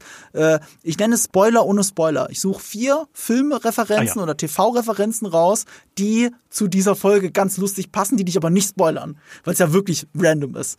Und was ich aber gesehen habe, was nicht nur ich, sondern auch andere Leute für Spoiler without Context und sowas gemacht haben, alle, wirklich alle haben zu dieser Folge die Morlocks ja, aus Time Machine ausgewählt. Weil es so ist einfach. Habe ich auch gesagt. Habe ich sofort gesagt, oh, die Morlocks sind wieder da, weil es einfach dieselbe, dieselbe Figur ist. Ja. Ist ja nett. ja. ja, vor allem, ich hatte wirklich die alten Morlocks noch in Erinnerung, weil ich habe den neuen Time Machine Film aus 2002, der ja sogar vom Urenkel oder sowas von H.G. Wells, der das Buch geschrieben hat im 19. Jahrhundert, mhm. dessen Ur-Ur-Urenkel, der hat Regie geführt bei dem 2002er Time Machine, Verrückt. der aber total beschissen ist. Man hätte halt nicht nach Verwandtschaftsgrad aussuchen dürfen. ähm, ich habe den aber nie gesehen, weil ich weiß, dass er beschissen ist, weil das alle sagen. Ich habe aber in meiner Kindheit den 1960er Time Machine Film Ja, genau, gesehen. ja klar. Wirklich genau klar. diese Morlocks. Ja. Und, äh, und ja, das sind eindeutig die. Ja. Was ich spannend fand, ist auch bei diesen Kreaturen, die man auf Mandalore findet, die haben alle so grün leuchtende Augen. Wo mhm. ich mir dachte, sind die eigentlich alle verstrahlt? Denn mhm. das ist, finde ich, immer noch eine der, äh, der eindringlichsten Szenen äh, gewesen, auch wenn sie kurz ist, die man ja, es war in der zweiten Staffel, die man da gesehen hat, wie halt ja Mandalore vom Empire genugt wird. Also, ne, mit äh, quasi. Nee, nee, nee, nee, das ist äh, Boba Fett. Äh, genau, stimmt, im Book of Boba Fett, stimmt. Stimmt, endlich mal äh, irgendwie eine vernünftige Szene. Ich habe das schon ja. völlig verdrängt, dass es das gab. So, und das ist ja einerseits eine, eine Art Kriegführung des Imperiums, wie ja. wir sie nicht kannten. Ja. Auch eine sehr mondäne Waffe, Atom, also wenn es mhm. Atombomben sind, aber man sieht halt diese Pilze, wie sie typisch sind für ja. Atombomben in der Szene, wo ich mir dachte, hä, okay, das Imperium hat Atomwaffen, das wirkt für mich irgendwie, das passt mhm. für mich nicht in so ein Sci-Fi-Universum oder so ein Science-Fantasy-Universum, mhm. ähm, wie es in Star Wars ist, aber trotzdem halt krass. Ja, sonst mhm. immer das, das Imperium, ja, irgendwie, wenn wir Hoff angreifen und die Rebellenbasis da, landen wir halt mit fünf Roboterkamelen oder mit hier den mhm. fünf AT-ATs. Ähm, oder ATATs, ne? Und äh, greifen dann bitte, die Basis bitte an. AT-AT, sag ja, nicht oder AT. es ist eigentlich für uns, es, es muss, genau, für, für unser eins ist es AT-AT. So, und in dem Fall bei Mandalore verglasen sie diesen ganzen Planeten. Mhm. Und das fand ich eine krasse Szene, auch weil man Thai Bomber sieht, die das machen, was ein, mhm. einfach ein super sexy Schiff ist, muss ich jetzt einfach mhm. sagen. Also ja. ich liebe das Modell des Thai Bombers, habt ihr noch immer gerne geflogen in Spielen. Ähm, so, und jetzt sind sie da. Und ich dachte halt so, als ich diese grünen Augen gesehen habe, das, also muss nichts bedeuten natürlich, die sind einfach, die können halt in der mhm. Dunkelheit mhm. sehen oder so. Aber ich dachte mir, hey, vielleicht sind sie halt auch einfach die Überbleibsel dieser, dieser Strahlung oder dieses mhm. Vergiftens, wie sie immer sagen, des Planeten. Das fand ich dann cool, ne, weil es halt. Das Grün passt zum grünen Glas. Ja, und zum ja. Grün, genau. Und äh, ich fand das halt cool, weil das halt dieser, diese, du siehst dann einfach, das Imperium hat halt nicht nur irgendwie ein paar Sturmtruppenhelme hinterlassen, mhm. die irgendwo auf Spieße gesteckt sind, mhm. sondern halt auch sowas, ne? Richtige Ruinen, ein, ein Planet, der komplett Postapokalypse ist. Und ja. ähm, das finde ich spannend. Ich finde, ich liebe ja eh Endzeit-Settings. Ich liebe postapokalyptische mhm. Settings und so dass man Ruinen erkundet und irgendwie so äh, ja hinabsteigt und rausfindet, was da früher war und so. Insofern an dem Punkt dachte ich mir dann so geil, es ist Fallout. Ja, also das war eher meine, meine, ähm, mein Eindruck, also nicht direkt irgendwie Herr der Ringe und die Ruinen dort, mhm. sondern hey cool, ja, er mhm. steigt jetzt hinab in so eine, in die, in die Endzeitversion dieser, des, des, dessen, was Mandalore mal war. Das ja, hat sich schon ein bisschen so angefühlt, wie die Gule in den Ruinen in, in ja, Fallout. Genau, genau. Ähm, ich, ich, dass es so Terminator-mäßig war, war übrigens kein, das muss ich an der Stelle nochmal erwähnen, auch wenn wir es damals bei der Folgenbesprechung gemacht haben, das ist kein Zufall, weil die Regisseurin dieser Folge mit der, mit der Zerstörung von Mandalore, mit The Purge, wie sie es genannt haben, mhm. das war Bryce Dallas Howard die Schauspielerin aus Jurassic World, die ihr kennt, mit den, die Rothaarige aus Jurassic World, die für ihren Stiletto Run besonders bekannt ist, aber sie ist eben auch die Tochter von Ron Howard, dem großen Regisseur und der bei Solo Star Wars Story noch äh, äh ausgeholfen hat als Regisseur. Und äh, Bryce Dallas Howard hat ja schon mal eine, eine weibliche Hauptrolle in einem Terminator-Film gespielt, in Terminator 4. Und das erklärt natürlich so einiges, warum das so wirkte wie eine Szene aus Terminator. Also, dass ja diese Killer-Druiden da rumgelaufen sind, genau wie in Terminator alle abgeschlachtet ja. haben. Ja, es hat ja auch eine Regisseurin gemacht, die in Terminator mitgespielt hat. Hm, okay. ähm, ja, deswegen hat das alles so cool funktioniert. Äh, was ich mir aufgeschrieben habe, was ja mit als nächstes passiert, und wir haben ja schon über diesen Helm geredet, äh, ich meine, sowas kann in Star Wars nicht passieren, ohne dass ich innerlich aufschreie und rufe, It's a trap! Natürlich. Schade, dass sie es nicht gemacht haben in dem, an dem, aber gut, wer hätte es sagen sollen, ja. Es hätte einer schreien können, It's a, It's a crab. It's ja. a crab. Das war eine Krabben-Cyborg. Ja, stimmt, ja. It's a crab. It's a crab. Hm. Ja. Das wäre geil gewesen. Schade, Chance vertan hier. Äh, John Favreau, aber ja. Aber hier, hier mhm. Kudos, mal, mal Kudos an die Serie. Das mhm. war so ein cooles Design, sowohl von der Grabbe als auch von dem Cyborg, der da rauskrabbelt. Und ich habe gedacht, das ist so cool. Das habt ihr doch bestimmt irgendwo aus Clone Wars oder Rebels und ich habe es nur nicht gesehen. Und das ist schade, dass da schon wieder ein Easter Egg sein muss. Nö, das war eine originäre Figur, deren Herkunft wahrscheinlich für immer geheim bleiben wird und im Mystischen bleibt. Und sowas mochte ich ja schon immer an Star Wars. Es passieren einfach Dinge, da ist halt ein Wurm mit dem Asteroid. Darüber hast du nie nachgedacht, dass er ein großer Wurm sein könnte. Und er ist einfach da und sie fliegen wieder raus und weg ist es. Man muss es nicht weiter erklären. Das finde ich eben toll. Das ist der Abenteueraspekt von Star Wars. Und dieser Cyborg steht dafür. Ja. Keine Querverbindung zu irgendwas. Er war einfach nur cool. Also äh, mir ging's initial genau wie dir, weil ich mir dachte, hä, jetzt bringen sie schon wieder in ein Clone Wars Ding zurück. Aber ich habe dann auch geguckt und gesehen, okay, ist es wohl nicht. Ähm, was ich mir erhofft hatte, aber ich meine, wir sind ja auf Mandalore. Es ist ja ein Planet, mhm. es ist ja nicht irgendwo, sondern es ist ein Planet, der in der Lore etabliert ist.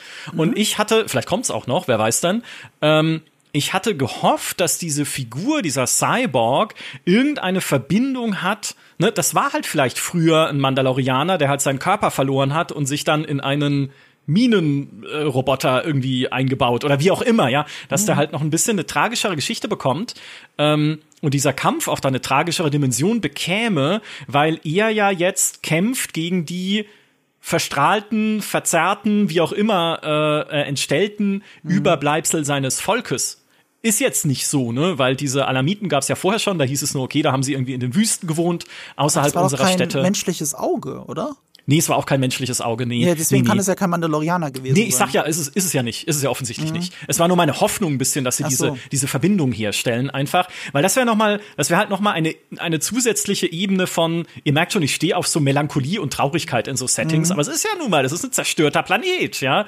Und so dieses ein, ein zusätzliches Ding, wenn sie irgendwie rausgefunden hätten, oh mein Gott, das war sein Helm. Ja, und mhm. irgendwie, er musste sich halt so retten, um irgendwie weiter leben zu können auf dieser, in dieser lebensfeindlichen Umgebung.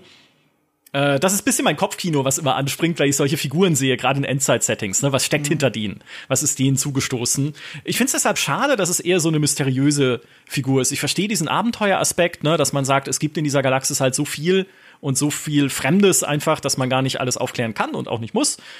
Aber in dem Fall wäre eine Verbindung halt irgendwie, wäre auch cool gewesen, um das Setting noch zu stärken halt.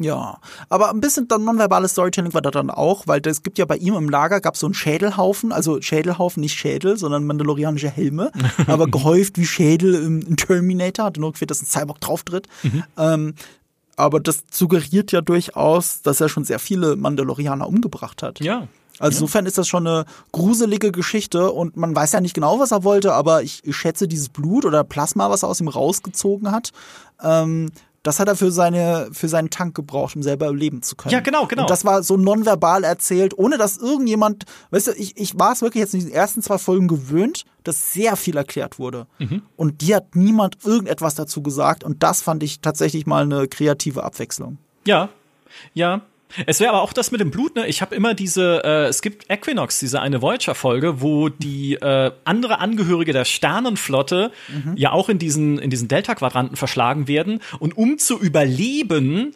äh, ja, versklaven sie quasi eine Alienrasse, der sie Energie entziehen. Hm. Und ein bisschen so, das war meine Hoffnung für diesen Cyborg. Es ist ein anderer, ehemals vielleicht sogar ehrenvoller Mandalorianer, der aber gezwungen ist, in seinem Überlebenskampf zu Methoden zu greifen und auch zu einer Grausamkeit zu greifen, die ihn zu diesem Monster macht. Ach, vielleicht ist er ja auch mutiert in dieser Strahlung und äh, dein Kopfkino stimmt immer noch. Du wirst es nur nie bestätigt ja, kriegen. Für mich wird es, für mich ist es jetzt einfach so. Also ich meine, es wäre nicht Star Wars, wenn nicht in irgendwie in ein paar Jahren halt irgendein Comic das sowieso erklärt. ja, ja, und, natürlich. Das ist, das ist genauso, wie du dir gerade ausgemalt ja. hast. Es war Mandalorian, man sieht es halt nicht mehr, weil er mutiert ist. Ja, ja. So, genau so war das. äh, ich meine, ganz streng genommen, ich glaube, nach Legends ist Mandalorianer sein noch nicht mal an die, an, an die äh, genetische Herkunft gekoppelt. Nö das wurde erst durch die Clone Wars dann mehr oder weniger schon so. Ja. Äh, die Geschichte äh, der Mandalorianer ist ja von einem ewigen Hin und Her geprägt und deswegen immer die große philosophische Frage, ob Boba Fett jetzt einer ist oder nicht. ich, äh, ich, ich, ich, tatsächlich finde am wichtigsten, das, was Boba Fett nämlich auch macht, dass er sagt, dass er Mandalorianer ist. Das macht ihn schon ehrlich gesagt zu einem Mandalorianer und damit ist das unzweifelhaft fertig. Da muss er nicht von mir aus hier diesen Aria-Nachweis, den er da mit sich rumgeschleppt hat in der zweiten Staffel. Ne, hier, hier ja. ist mein Stammbaum. Ja, so, what the fuck? Ja. Das ist doch Blödsinn, lass das doch. Ja, ne? Es geht um die Bedeutung und nicht, genau. äh, wie, wie dein Genpool aussieht. Ja, ähm, ja absolut. Ja, Zustimmung. Ja, ja, egal. Äh, das ist immer wieder beim Storytelling, das uns nicht immer gefällt. ähm, Gut, äh, ich, eine Sache, die mir gefallen hat, ähm, äh, mit Bo-Katan verbinde ich ja natürlich nur die Clone Wars. Mhm. Und dadurch, dass ich auch nicht alle Folgen gesehen habe, habe ich auch nicht die größte Verbindung immer zu Bo-Katan. Ich fand das immer cool, dass es ähm, ähm, Katie Sackhoff aus Battlestar Galactica ja, ist, genau, die auch, sowohl ja. in der Serie gesprochen hat, als auch in Live-Action dann einfach gespielt hat. Mhm. Das fand ich cool. Das ist super, so, ja.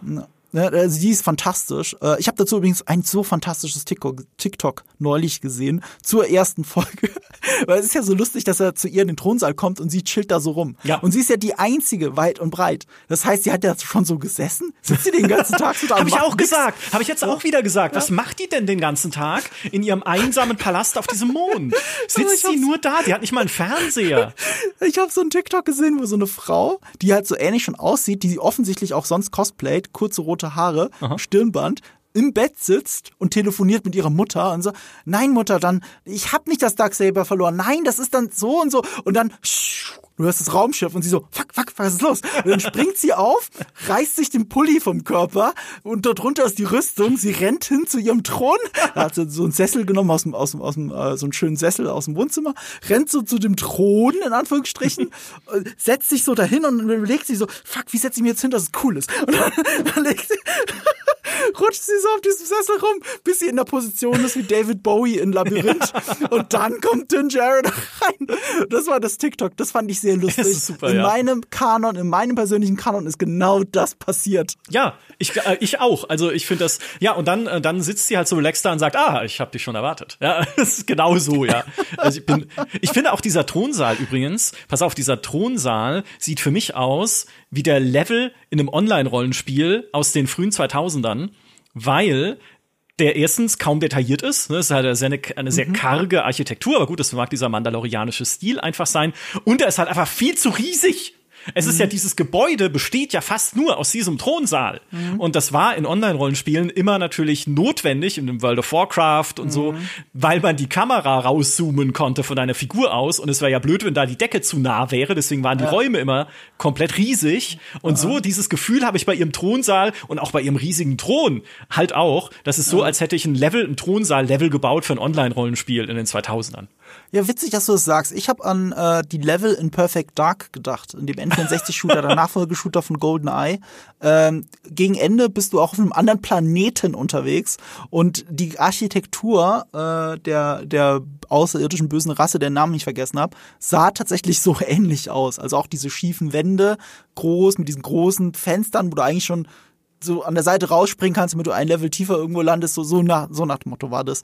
Hat mich sehr daran erinnert, an, an ein Videospiel. ja, Man, ja. Wie vieles ja in, in Mandalorian an Videospiele erinnert. Ja. Weil hier ist es ja auch so, er ist jetzt gefangen genommen, okay, nee, wir wechseln jetzt den Charakter. Jetzt muss äh, äh, Baby Yoda muss jetzt den Tag retten und rast davon auf seinem, ähm, äh, wie soll ich sagen? Es ist jetzt übrigens plot convenient, wenn er nicht immer, wenn es hilft, mit dem Ding rumfliegt. Weil offensichtlich, wie ich jetzt gelernt habe in dieser Folge, fliegt das nicht nur auf einer bestimmten Höhe über dem Boden, sondern es kann wirklich einfach so nach oben fliegen. Ja, habe ich auch gedacht. Das habe ich genau in dem Moment auch gedacht. Das haben wir noch nie, also soweit ich mich erinnere, noch nie gesehen. Aber ja, wie convenient ist das denn? dass es halt auch, da kann er ja Wolkenkratzer hochfliegen und sowas.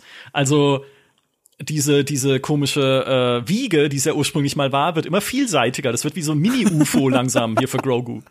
Ja, das kann er richtig schön steuern. Das ja. ist schon äh, ein bisschen mächtig. So wie er. Und das war der Moment, wo du dann mir über die Schulter geguckt hast, als er den äh, Morlock äh, da aus der Hülle gejagt hat. Genau. Dieser Moment, den man auch im Trailer gesehen hat, wo ich gesagt habe, der macht ja halt einfach nur Yoda-Sachen. Mhm. Ähm, und dann setzt er sich ja in den Fighter und fliegt zurück, um Bo-Katan zu holen. Und da habe ich ja gemeint, zum Glück haben wir den Astro-Mac-Droiden, der das Ding ja fliegen kann, weil sonst würden sie nicht wissen, wie es weitergehen soll. Ja.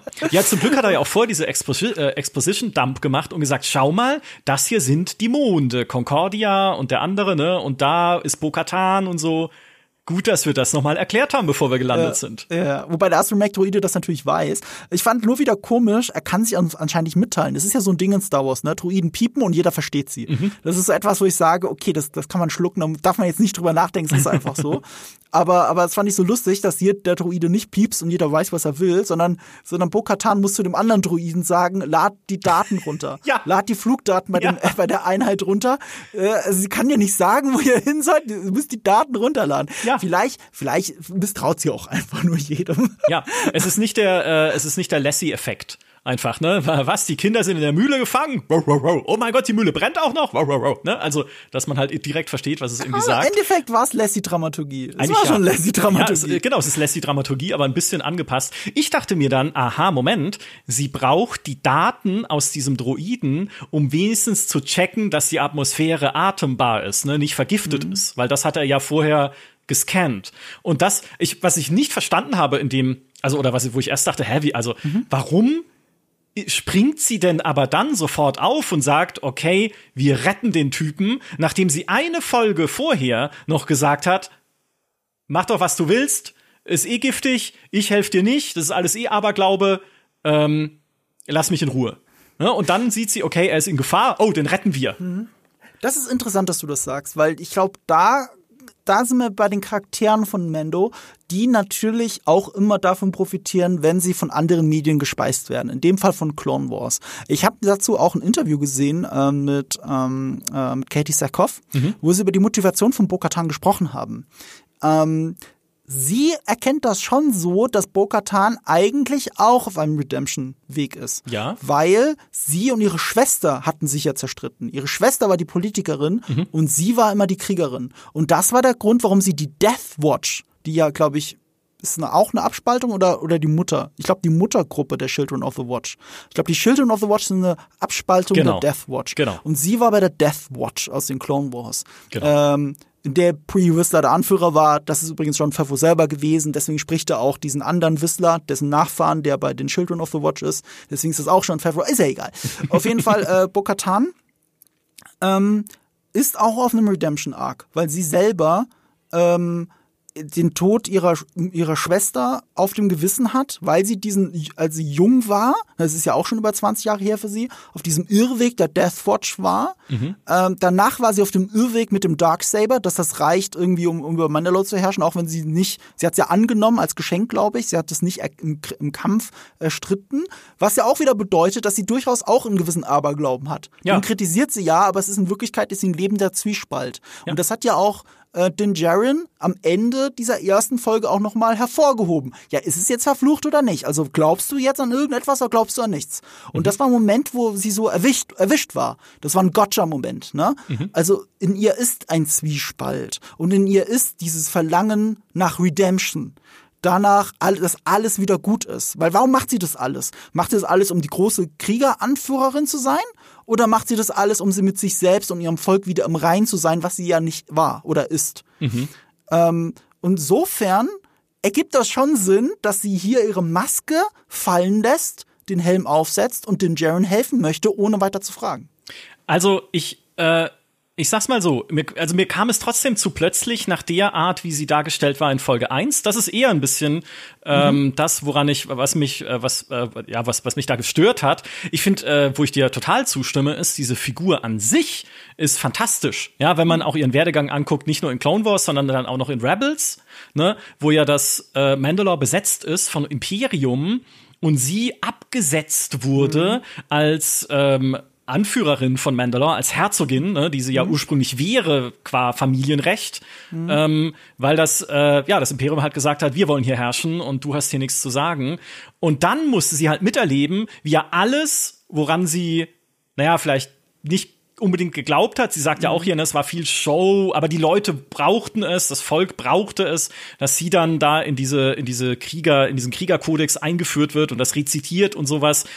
Aber nichtsdestotrotz alles, wofür die Mandalorianer standen, wurde halt weggebombt. Ja, alles, mhm. auch was sie immer verteidigt hat und versucht mhm. hat zu beschützen, nachdem sie ja ursprünglich in den Klonkriegen erst äh, dazu dabei mitgeholfen hat, Darth Maul dort auf den Thron zu setzen als Mitglied der der Death Watch. Und dann hat sie gemerkt, Moment mal, es war keine gute Idee, Darth Maul hier auf den mhm. Thron zu setzen. Ja, also das ist ähm, äh, kein äh, logischerweise ne kein nicht der Herrscher, den wir uns hier mhm. wünschen. Und dann kam ja ihr erster Redemption-Moment, wo sie gesagt hat, nein, jetzt muss ich der Republik, den Jedi helfen, was mhm. ja für Mandalorianer allein schon eine Überwindung ist, weil sie ja die alten Feinde der Jedi sind, die schon mhm. viele Kriege gegeneinander geführt haben. Ich muss den Jedi helfen, ich muss Obi-Wan Kenobi irgendwie befreien, ihm zur Flucht verhelfen, damit er uns von Darth Maul befreit, was mhm. ja dann erst in der allerletzten Clone Wars Staffel, die sie ja viele Jahre später erst nachgeschoben mhm. haben, tatsächlich passiert. Und dann aber bringt das alles nichts, weil dann kommt das Imperium aus der Republik, der sie geholfen hat, wird das Imperium, landet dort und sagt, ja, vielen Dank für alles, aber du hast nichts mehr zu sagen und außerdem nehmen wir euch wahr als Bedrohung und wir zerstören euch alle. Mhm. Und mit diesem Hintergrund, ne, das alles erlebt und nicht nur erlebt, sondern ja auch mit angetrieben zu haben, verstehe ich vollkommen, warum sie auch so eine also das hatte ich mir so, so erschlossen dann auch aus ihren bisherigen Auftritten und so. Sie war ja dann äh, auch in Staffel 2 da am Ende mit dabei. Sie ist halt einfach so die, die, die, die letzte Rangerin, so ein bisschen, die aber für, für nichts mehr kämpfen kann, weil es nichts mehr gibt. Ja. So, und das ist halt einfach eine, das ist eine fan fantastische Figur.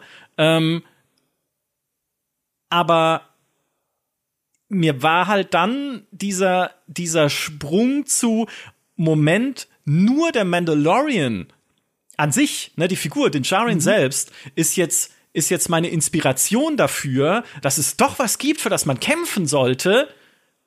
Das ist mir ein bisschen zu groß, weil hey, mhm. der Planet ist immer noch Glas. Ja, also ich meine, sie können nicht wieder nach Mandalore zurückgehen und sagen, wir bauen es wieder auf. Was willst du da wieder aufbauen? Das mhm. ist halt völlig alles im Arsch. Ne? Ähm, also da, da war es für mich ein bisschen, äh, wenn ich da auf diesem Thron gesessen hätte, hätte ich gesagt, überzeug mich erstmal, dass es das wert ist. Ich verstehe, was du meinst, aber ich finde, zwei Hinweise auf ihren Redemption Arc befinden sich in den Dialogen danach, nachdem sie sich entscheidet, drüber zu fliegen. Mhm. Ähm, das eine ist, dass sie äh, Grogu als Jedi wahrnimmt. Mhm. Sie erzählt ihm noch, Jedi and Mandalorians fought side by side. Ja.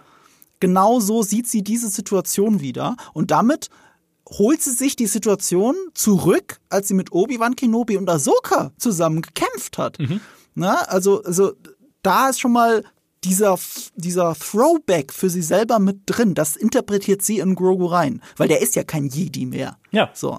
Oder äh, war vielleicht nie einer, je nachdem, wie du es siehst. So, und, ähm, und sie sagt auch, nichts, oder sie lässt durchblicken, nichts schmerzt sie mehr, als dass Mandalorianer überhaupt gegen andere Mandalorianer mhm. gekämpft haben.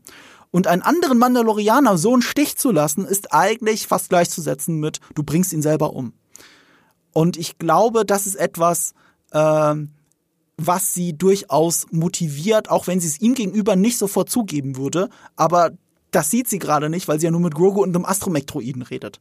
Deswegen zögert sie da gar nicht und erklärt es auch später, wo es überhaupt herkommt, ohne dass sie es wirklich erklären möchte. Ja. Und zumindest finde ich das interessant. Eine ja, schöne Konstellation. Definitiv, absolut eine super Konstellation. Und äh, da gehe ich auch voll mit. Es, äh, sie hätten es vielleicht nur mehr in der ersten Episode schon andeuten sollen.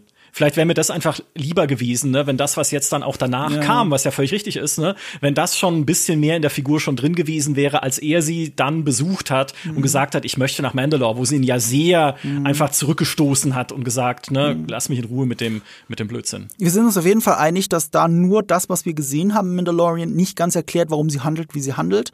Wir haben halt den größeren Kontext durch die Clone Wars.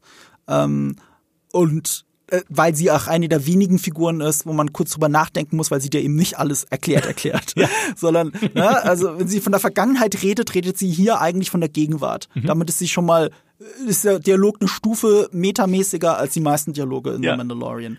So, und das macht's hier bei ihr besonders interessant. Ich fand auch hier das nonverbale Storytelling ausnahmsweise mal richtig gut, auch wenn es mega offensichtlich war. Mhm. Äh, aber ich fand's schön. Und zwar, äh, als äh, Mando das äh, Darksaber auspackt, um die Morlocks zu besiegen, ist ihm das zu schwer. Ja. Natürlich. Und er hält es in beiden Händen. Kurze Meta-Erklärung. George Lucas hat schon immer gesagt, dass die Lichtschwerter schwer sind und man soll sie nur mit äh, zwei Händen schwingen können. Äh, trotzdem hat sich in Imperium, äh, Empire Strikes Back, hat sich äh, Bob Anderson, der äh, Fechtmeister, Trainer, Choreograf dieses Films, hat auch Darth Vader verkörpert und trotzdem kurz einhändig, was aber gleichzeitig demonstriert hat, guck, er ist so gut, dass er es sogar einhändig kann, obwohl alle anderen zwei Hände brauchen. Mhm. Na?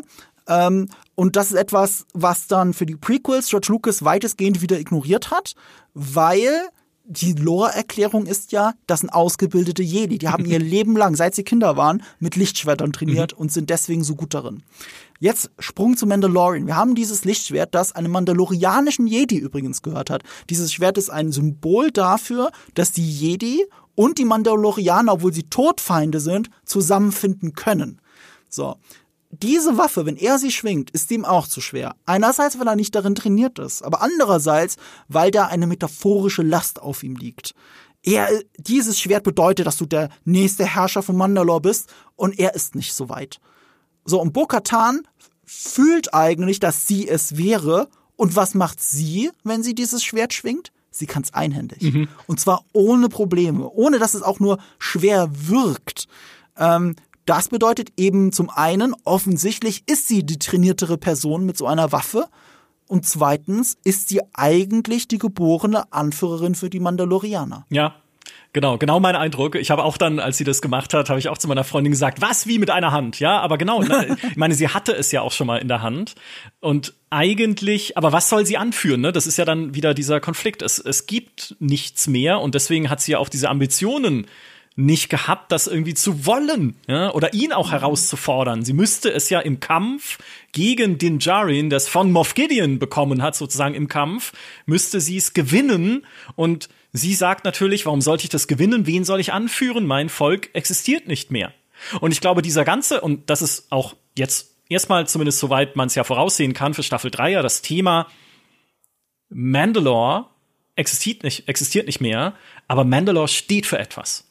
Ne? Mhm. Und es, oder es soll wieder für etwas stehen.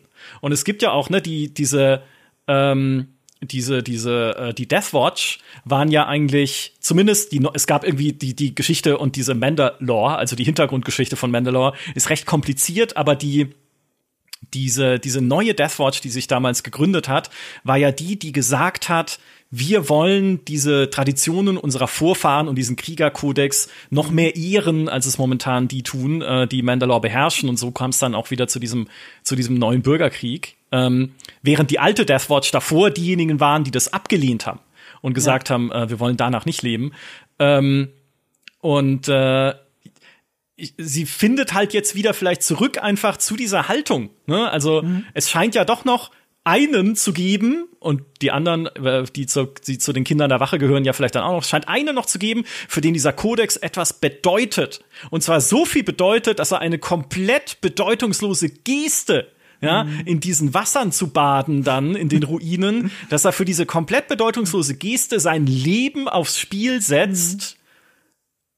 Also vielleicht kann, wenn Mandalore schon nicht gerettet werden kann, das gerettet werden, wofür Mandalore steht. Und ich glaube, das ist halt, das ist ihre Motivation, jetzt zu sagen oder jetzt zu sehen, vielleicht klappt's. Ne? Also es gibt, mhm. es gibt einen Weg. Ne? Nicht das ist der Weg, sondern es gibt einen Weg, wie wir da wieder hinkommen, vielleicht Das hast du echt schön gesagt. Und das bindet uns auch die Folge mit dem, was am Ende passiert, auch nochmal auf den Bauch. Ähm, sie äußert sich ironisch über die Geschichte von Mandalore und für die Bedeutung des Mythosaurs, der ge äh, äh, gebrochen wurde und geritten wurde von Mandalore the Great. Ne? Mhm. Und äh, sie bricht das ironisch, genauso wie sie auch zu ihm gesagt hat, dass er Poxsoup nicht kennt, ein altes mandalorianisches Essen, Poxsuppe, dass er damit eben nicht großge äh, großgezogen wurde, sich selbst aber als Mandalorianer sieht, sei eben die Ironie an dem Ganzen. Und sie liest diese Plakette mit diesem ironischen, zynischen Unterton, aber sie ist diejenige, die ihn rettet und dabei den Mythosaurus sieht. Den Mythosaur. Und die gelten als ausgestorben. Und es ist auch so interessant, dass die hier so viel von diesem alten Legends-Lore da nochmal reinwerfen. Weil wenn du auf Wikipedia nach den Mythosaurs schaust mhm. oder nach, auch nach dem Lore von Mandalore, Kanon gibt es schon sehr viel bei Mandalore und Legends natürlich noch viel mehr. Mhm. Und wenn du bei dem Mythosaur explizit, schau explizit schaust, dann steht da nicht viel mehr als die Erwähnungen zum Beispiel in The Mandalorian schon in der allerersten Folge. Mhm. Da wird der erwähnt. So, aber viel mehr kanonisch gibt's da nicht. Legends ist natürlich ein riesiger Text. Und die haben gerade ganz viel von diesem Legends-Text nur mit dieser Plakette so rübergeschaufelt. ja. Und, äh, und, und, und das ist auch, wieder auf einer Metaebene. Jetzt ist das alles wieder Star Wars Kanon. Kanon bedeutet ja, das ist für diese Erzählung die Wahrheit. Mhm. Und bis hierhin war das alles für Bo-Katan keine Wahrheit, sondern alles nur symbolische Mythen. Sie wurde selbst als Kind in dieses Wasser gehalten, weil die Leute das halt sehen wollen, aber keiner glaubt da an irgendetwas. Und jetzt glaubt sie wieder. Weil mhm. jetzt hat sie gerade eine, eine, eine, eine göttliche Begegnung gehabt, wenn du so willst. Das ist das ja für sie. Ja. Du, du musst nie wieder eine Rolle spielen in Mythosaurus, aber für sie ist es gerade eine Erweckung. Wir haben ja. so viel von Redemption geredet, sie haben es jetzt nicht weiter ausgeführt. Sie haben jetzt an der Stelle den Cut gemacht. Aber du hast auch schon gesehen, wie Bo-Katan ihn anschaut, während er von seinem Creed, äh, von seinem, äh, äh, was heißt Creed auf Deutsch nochmal? Sein, dieser sein Kodex, Eid, dieser, dieser genau. Kodex, mhm. Kodex, mhm. wie er den abgeleistet hat, wie sie ihn anschaut, wie sie ihn anschaut, als er sagt, die Worte, this is the way. Als er diese, diese, diese super einfache Wortfolge mal wieder sagt, weil das ist etwas, das sagt sie nie. Ja. Und, und ja, natürlich, wenn man ehrlich ist, bedeutet das meistens nur ver, ver, verschwurbelt äh, in dieser Serie, ja. Es bedeutet einfach nur ja, this is the way. ne? Also in der ersten Folge ist es ja wirklich genauso. Die Armorer sagt ja, und was sagt sie stattdessen aber? This is the way. Ja. Sie hat Ja gesagt, das war alles. aber wenn er das sagt und wie Bo-Katan ihn dabei anschaut, mhm. hat das auf einmal eine Bedeutung. Auch für sie, obwohl sie die ganze Zeit ungläubig ist. Ja, es ist halt Anerkennung. Es ist ja mehr als mhm. Ja, sondern es ist ja richtig. Ne? Das ja. hast du, du sie, das hast du richtig gemacht im Sinne dieses Kodex, im Sinne dessen, was Mandalore halt sein soll für äh, die das, was die Children of the Watch gelernt haben. Ja, und ähm, ich bin halt sehr gespannt, wo das jetzt noch weiter hinführen wird, auch für Bo-Katan als Figur, weil sie ja eigentlich den Children of the Watch gegenüber sehr skeptisch sein muss, ne, als ehemaliges Mitglied selbst der Death Watch, die halt da raus äh, gekommen ist, die gesehen hat, das, was die Death Watch wollte, führte zu, äh, ja, im Endeffekt zu dem, was Mandalore dann halt zugestoßen ist und äh, zu der Verwüstung, die wir dann gesehen haben also da ist ja schon ein Konflikt wieder angelegt. Mhm. Ja, weil mit denen, die kann doch mit denen nicht klarkommen, dass jetzt Bo-Katan auch ohne Helm zu den Children of the Watch reinmarschiert und sagt, ich helfe euch jetzt dabei, äh, dieses Mandalorian Creed wieder aufzubauen. Mhm. So absolut unvorstellbar. Also, ähm, da, deswegen, also die Figur an sich, deswegen finde ich die auch so spannend.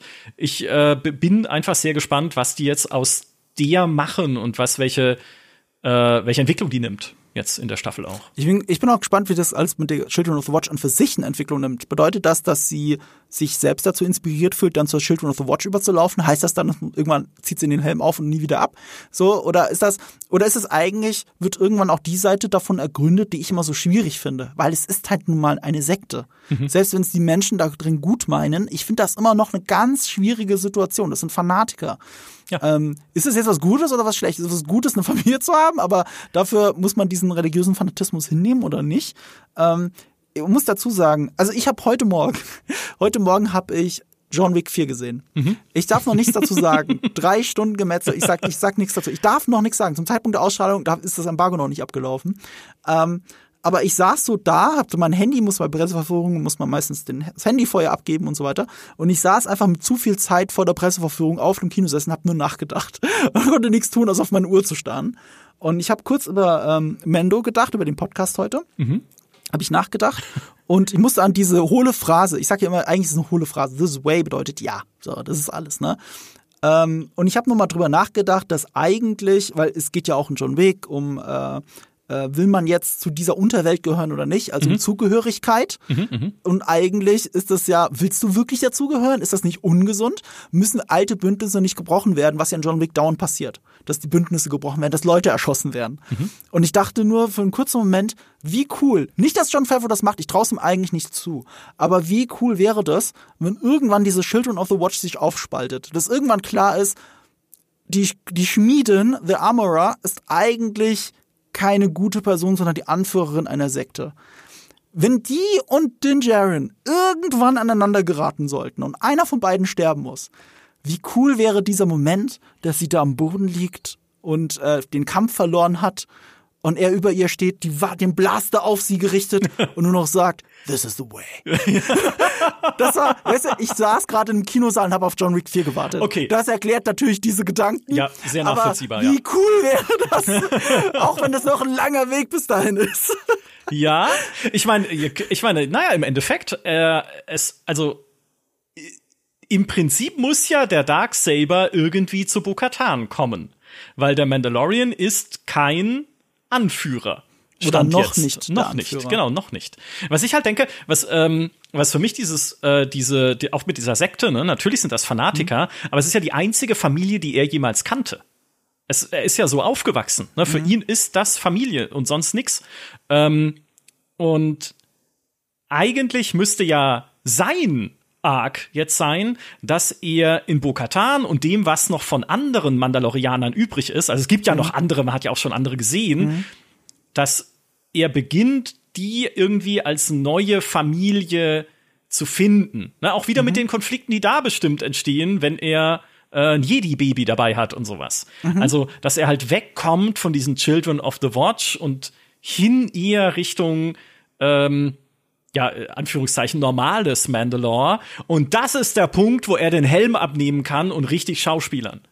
Mhm. Nochmal, ich glaube, also irgendwann, das mag jetzt Blasphemie sein, ja, weil so ist die Figur nun mal bisher gewesen, aber irgendwann müssen die Pedro Pascal doch mal zeigen und auch beibehalten mit Gesicht. Das wäre eine andere Figur dann, ja, also das wäre eine, eine krasse Transformation von das, was, äh, von dem, was der Mandalorian aktuell ist. Mhm. Aber für mich wäre das halt eine mögliche Entwicklung, die die Serie nehmen kann, irgendwie zu sagen, okay, irgendwann ist der Helm ab und dann ist das eine andere Figur mit anderen, ähm, ja, einer anderen Einstellung einfach.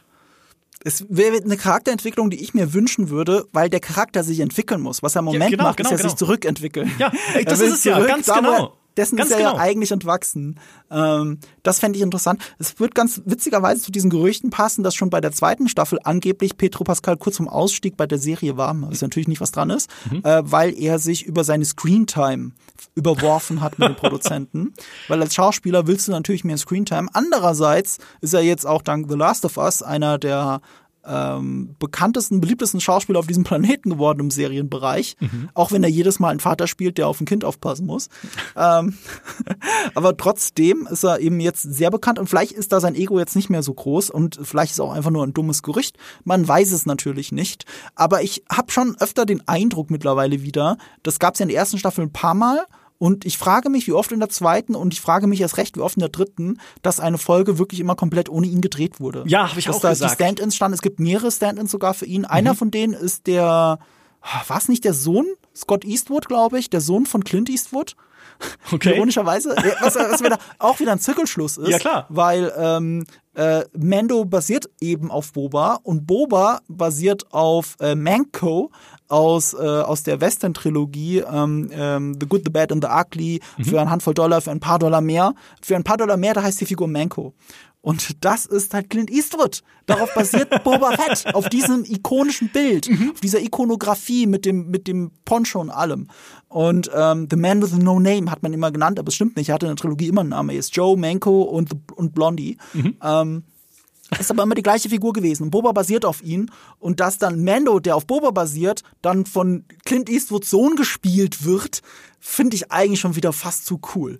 Und du mhm. brauchst tatsächlich, so wie sie es machen, brauchst tatsächlich nur die Stimme von äh, Pedro Pascal. Auch wenn er schon öfter mal in die Rüstung geschlüpft ist, so ist es jetzt nicht. Aber ich glaube, mittlerweile, es ist nur meine Vermutung, machte das immer weniger. Ich hab's auch gesagt, aber eher aus Scherz, weil ich auch meinte, naja, wenn es jetzt irgendwie einen Drehkonflikt gab mit The Last mhm. of Us oder dem, äh, weiß ich nicht, was er sonst noch alles macht, äh, naja, klar, gut, dann äh, kannst du ja sonst wieder reinstecken. So sehr viel ändert sich nicht. Außer, dass sie halt seine Stimme irgendwo noch auftreiben müssen. Es, es geht halt um die Stimme. Äh, ich habe das auch wieder als TikTok, glaube ich, gesehen. Äh, da hat Petro Pascal erzählt, dass ähm, er irgendeinem Elternteil begegnet ist, also der Vater oder so hat ihn sofort wieder erkannt. Oh, Petro Pascal, Petro Pascal, meine, meine Tochter ist ein riesiger äh, Fan von The Mandalorian. Lass uns schnell einen Videoanruf machen, ne? Und dann machen sie einen Videoanruf und äh, die Tochter so, wer ist das? Keine Ahnung, wer, wer ist das? Und so. Und sie hat ihn nicht wiedererkannt. Das war so richtig so. Und dann hat Petro Pascal einfach seine Stimme, wie sagt er selber, seine äh, sexuell, sexualisierte ASMR äh, Mandalorian-Stimme aufgesetzt.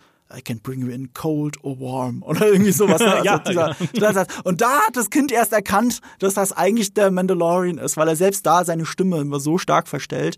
Und äh, das war ein lustiger Moment, wie er es im TikTok erzählt hat, hat aber auch ganz gut gezeigt, wie sehr, wie, wie wenig eigentlich von ihm im Mando teilweise zu sehen ist. Ich meine, gut, das ist aber auch die, die Arbeit eines Schauspielers. Du sollst, äh, umso eher du ihn nicht als die Figur wieder erkennst, desto mehr hast du als Schauspieler eigentlich Erfolg gehabt. Mhm. Ähm, andererseits ist es merkwürdig, dass äh, Mando den Helm abzieht, die paar Mal, die er es gemacht hat in der Serie, und er hat halt einen Schnurri.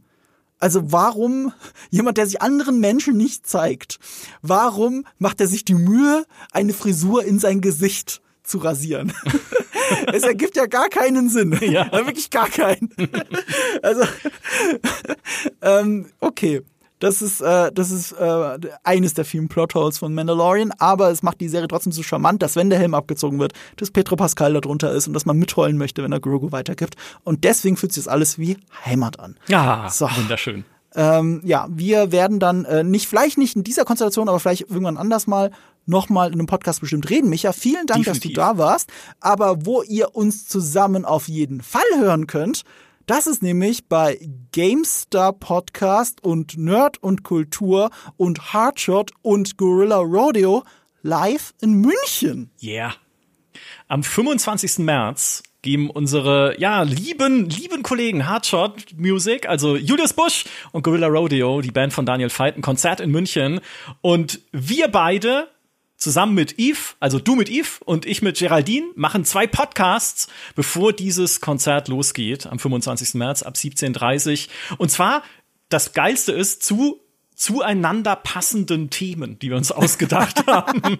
Stimmt, das hat sich so ergeben. Ähm, das haben wir im Call äh, aus, äh, durchgesprochen. Wir wollen über Spieleverfilmung reden, beziehungsweise über Filmversoftungen. Äh, ich und Yves machen eine Liste unserer Lieblingsspieleverfilmungen und das wird eine lustige Liste, weil da sind sowohl gute Sachen dabei, als auch trashige Sachen, die wir mögen. Genau. Ich glaube, da kommen wir nicht drum herum, die ein oder andere Trashperle zu nennen. Ja. Und das in unserem Filmpodcast um 17.30 Uhr im Feuerwerk in München und direkt direkt danach seid ihr auf der Bühne und redet dann über die Versoftungen. Ja, genau, die besten Filmversoftungen. Und auch da wird, glaube ich, die ein oder andere Trashperle drin sein. da gab es nämlich auch viel Schreckliches, was wir aber sehr geliebt haben, insbesondere als wir noch kleiner waren. Sag mal eine. Sag mal eine, weil da bin ich mir nicht so sicher, ob das wirklich, ist es Trash? Wenn ich jetzt, keine Ahnung, äh, naja, okay, also ich sag Jurassic mal, Park auf dem Super Nintendo gut fand? Naja, ist das Trash? Das ist heute das, vielleicht, aber damals habe ich es nicht als Trash wahrgenommen. Nee, damals nee, nee, nee, ja, natürlich, ja. genau, weil als Kind nimmt man das ja anders wahr, auch irgendwie die ja. alten das alte DuckTales oder sowas oder äh, die alten Transformers Spiele, wenn man irgendwie Transformers Fan ist, auch ein Teil von den Star Wars Spielen. Also so, mhm. ich meine, da gab's halt auch schon ganz schön merkwürdige Sachen, wie so Masters of Terrace Casey, ne, von oh. diese, dieses Kampfsport. Ja, aber das kommt doch nicht in der besten Liste vor. Nein, nein, das wird nicht vorkommen. aber ich sag nur, ne, also wir, wir äh, müssen uns da noch ein bisschen ja. reinwühlen, welche, welche Sachen wir reinnehmen, weil das ist natürlich ein riesen, also, riesen Pool. Wenn nicht Golden Eye dabei ist, bin ich sehr enttäuscht. Also das spiele ich ganz unironisch heute noch. Also im Game Pass, seit es wieder da ist, habe ich äh, Golden Eye gespielt. Ich liebe es. Na, schauen wir mal. Schauen wir mal. Da, da, da hängt viel Liebe dran. Okay, also 25. Äh, März, am Samstag ist das ab 17.30 Uhr. Erst wir, dann ihr, dann weiß ich ehrlich gesagt nicht. Ich nehme an Julius und dann äh, äh, Hardshot.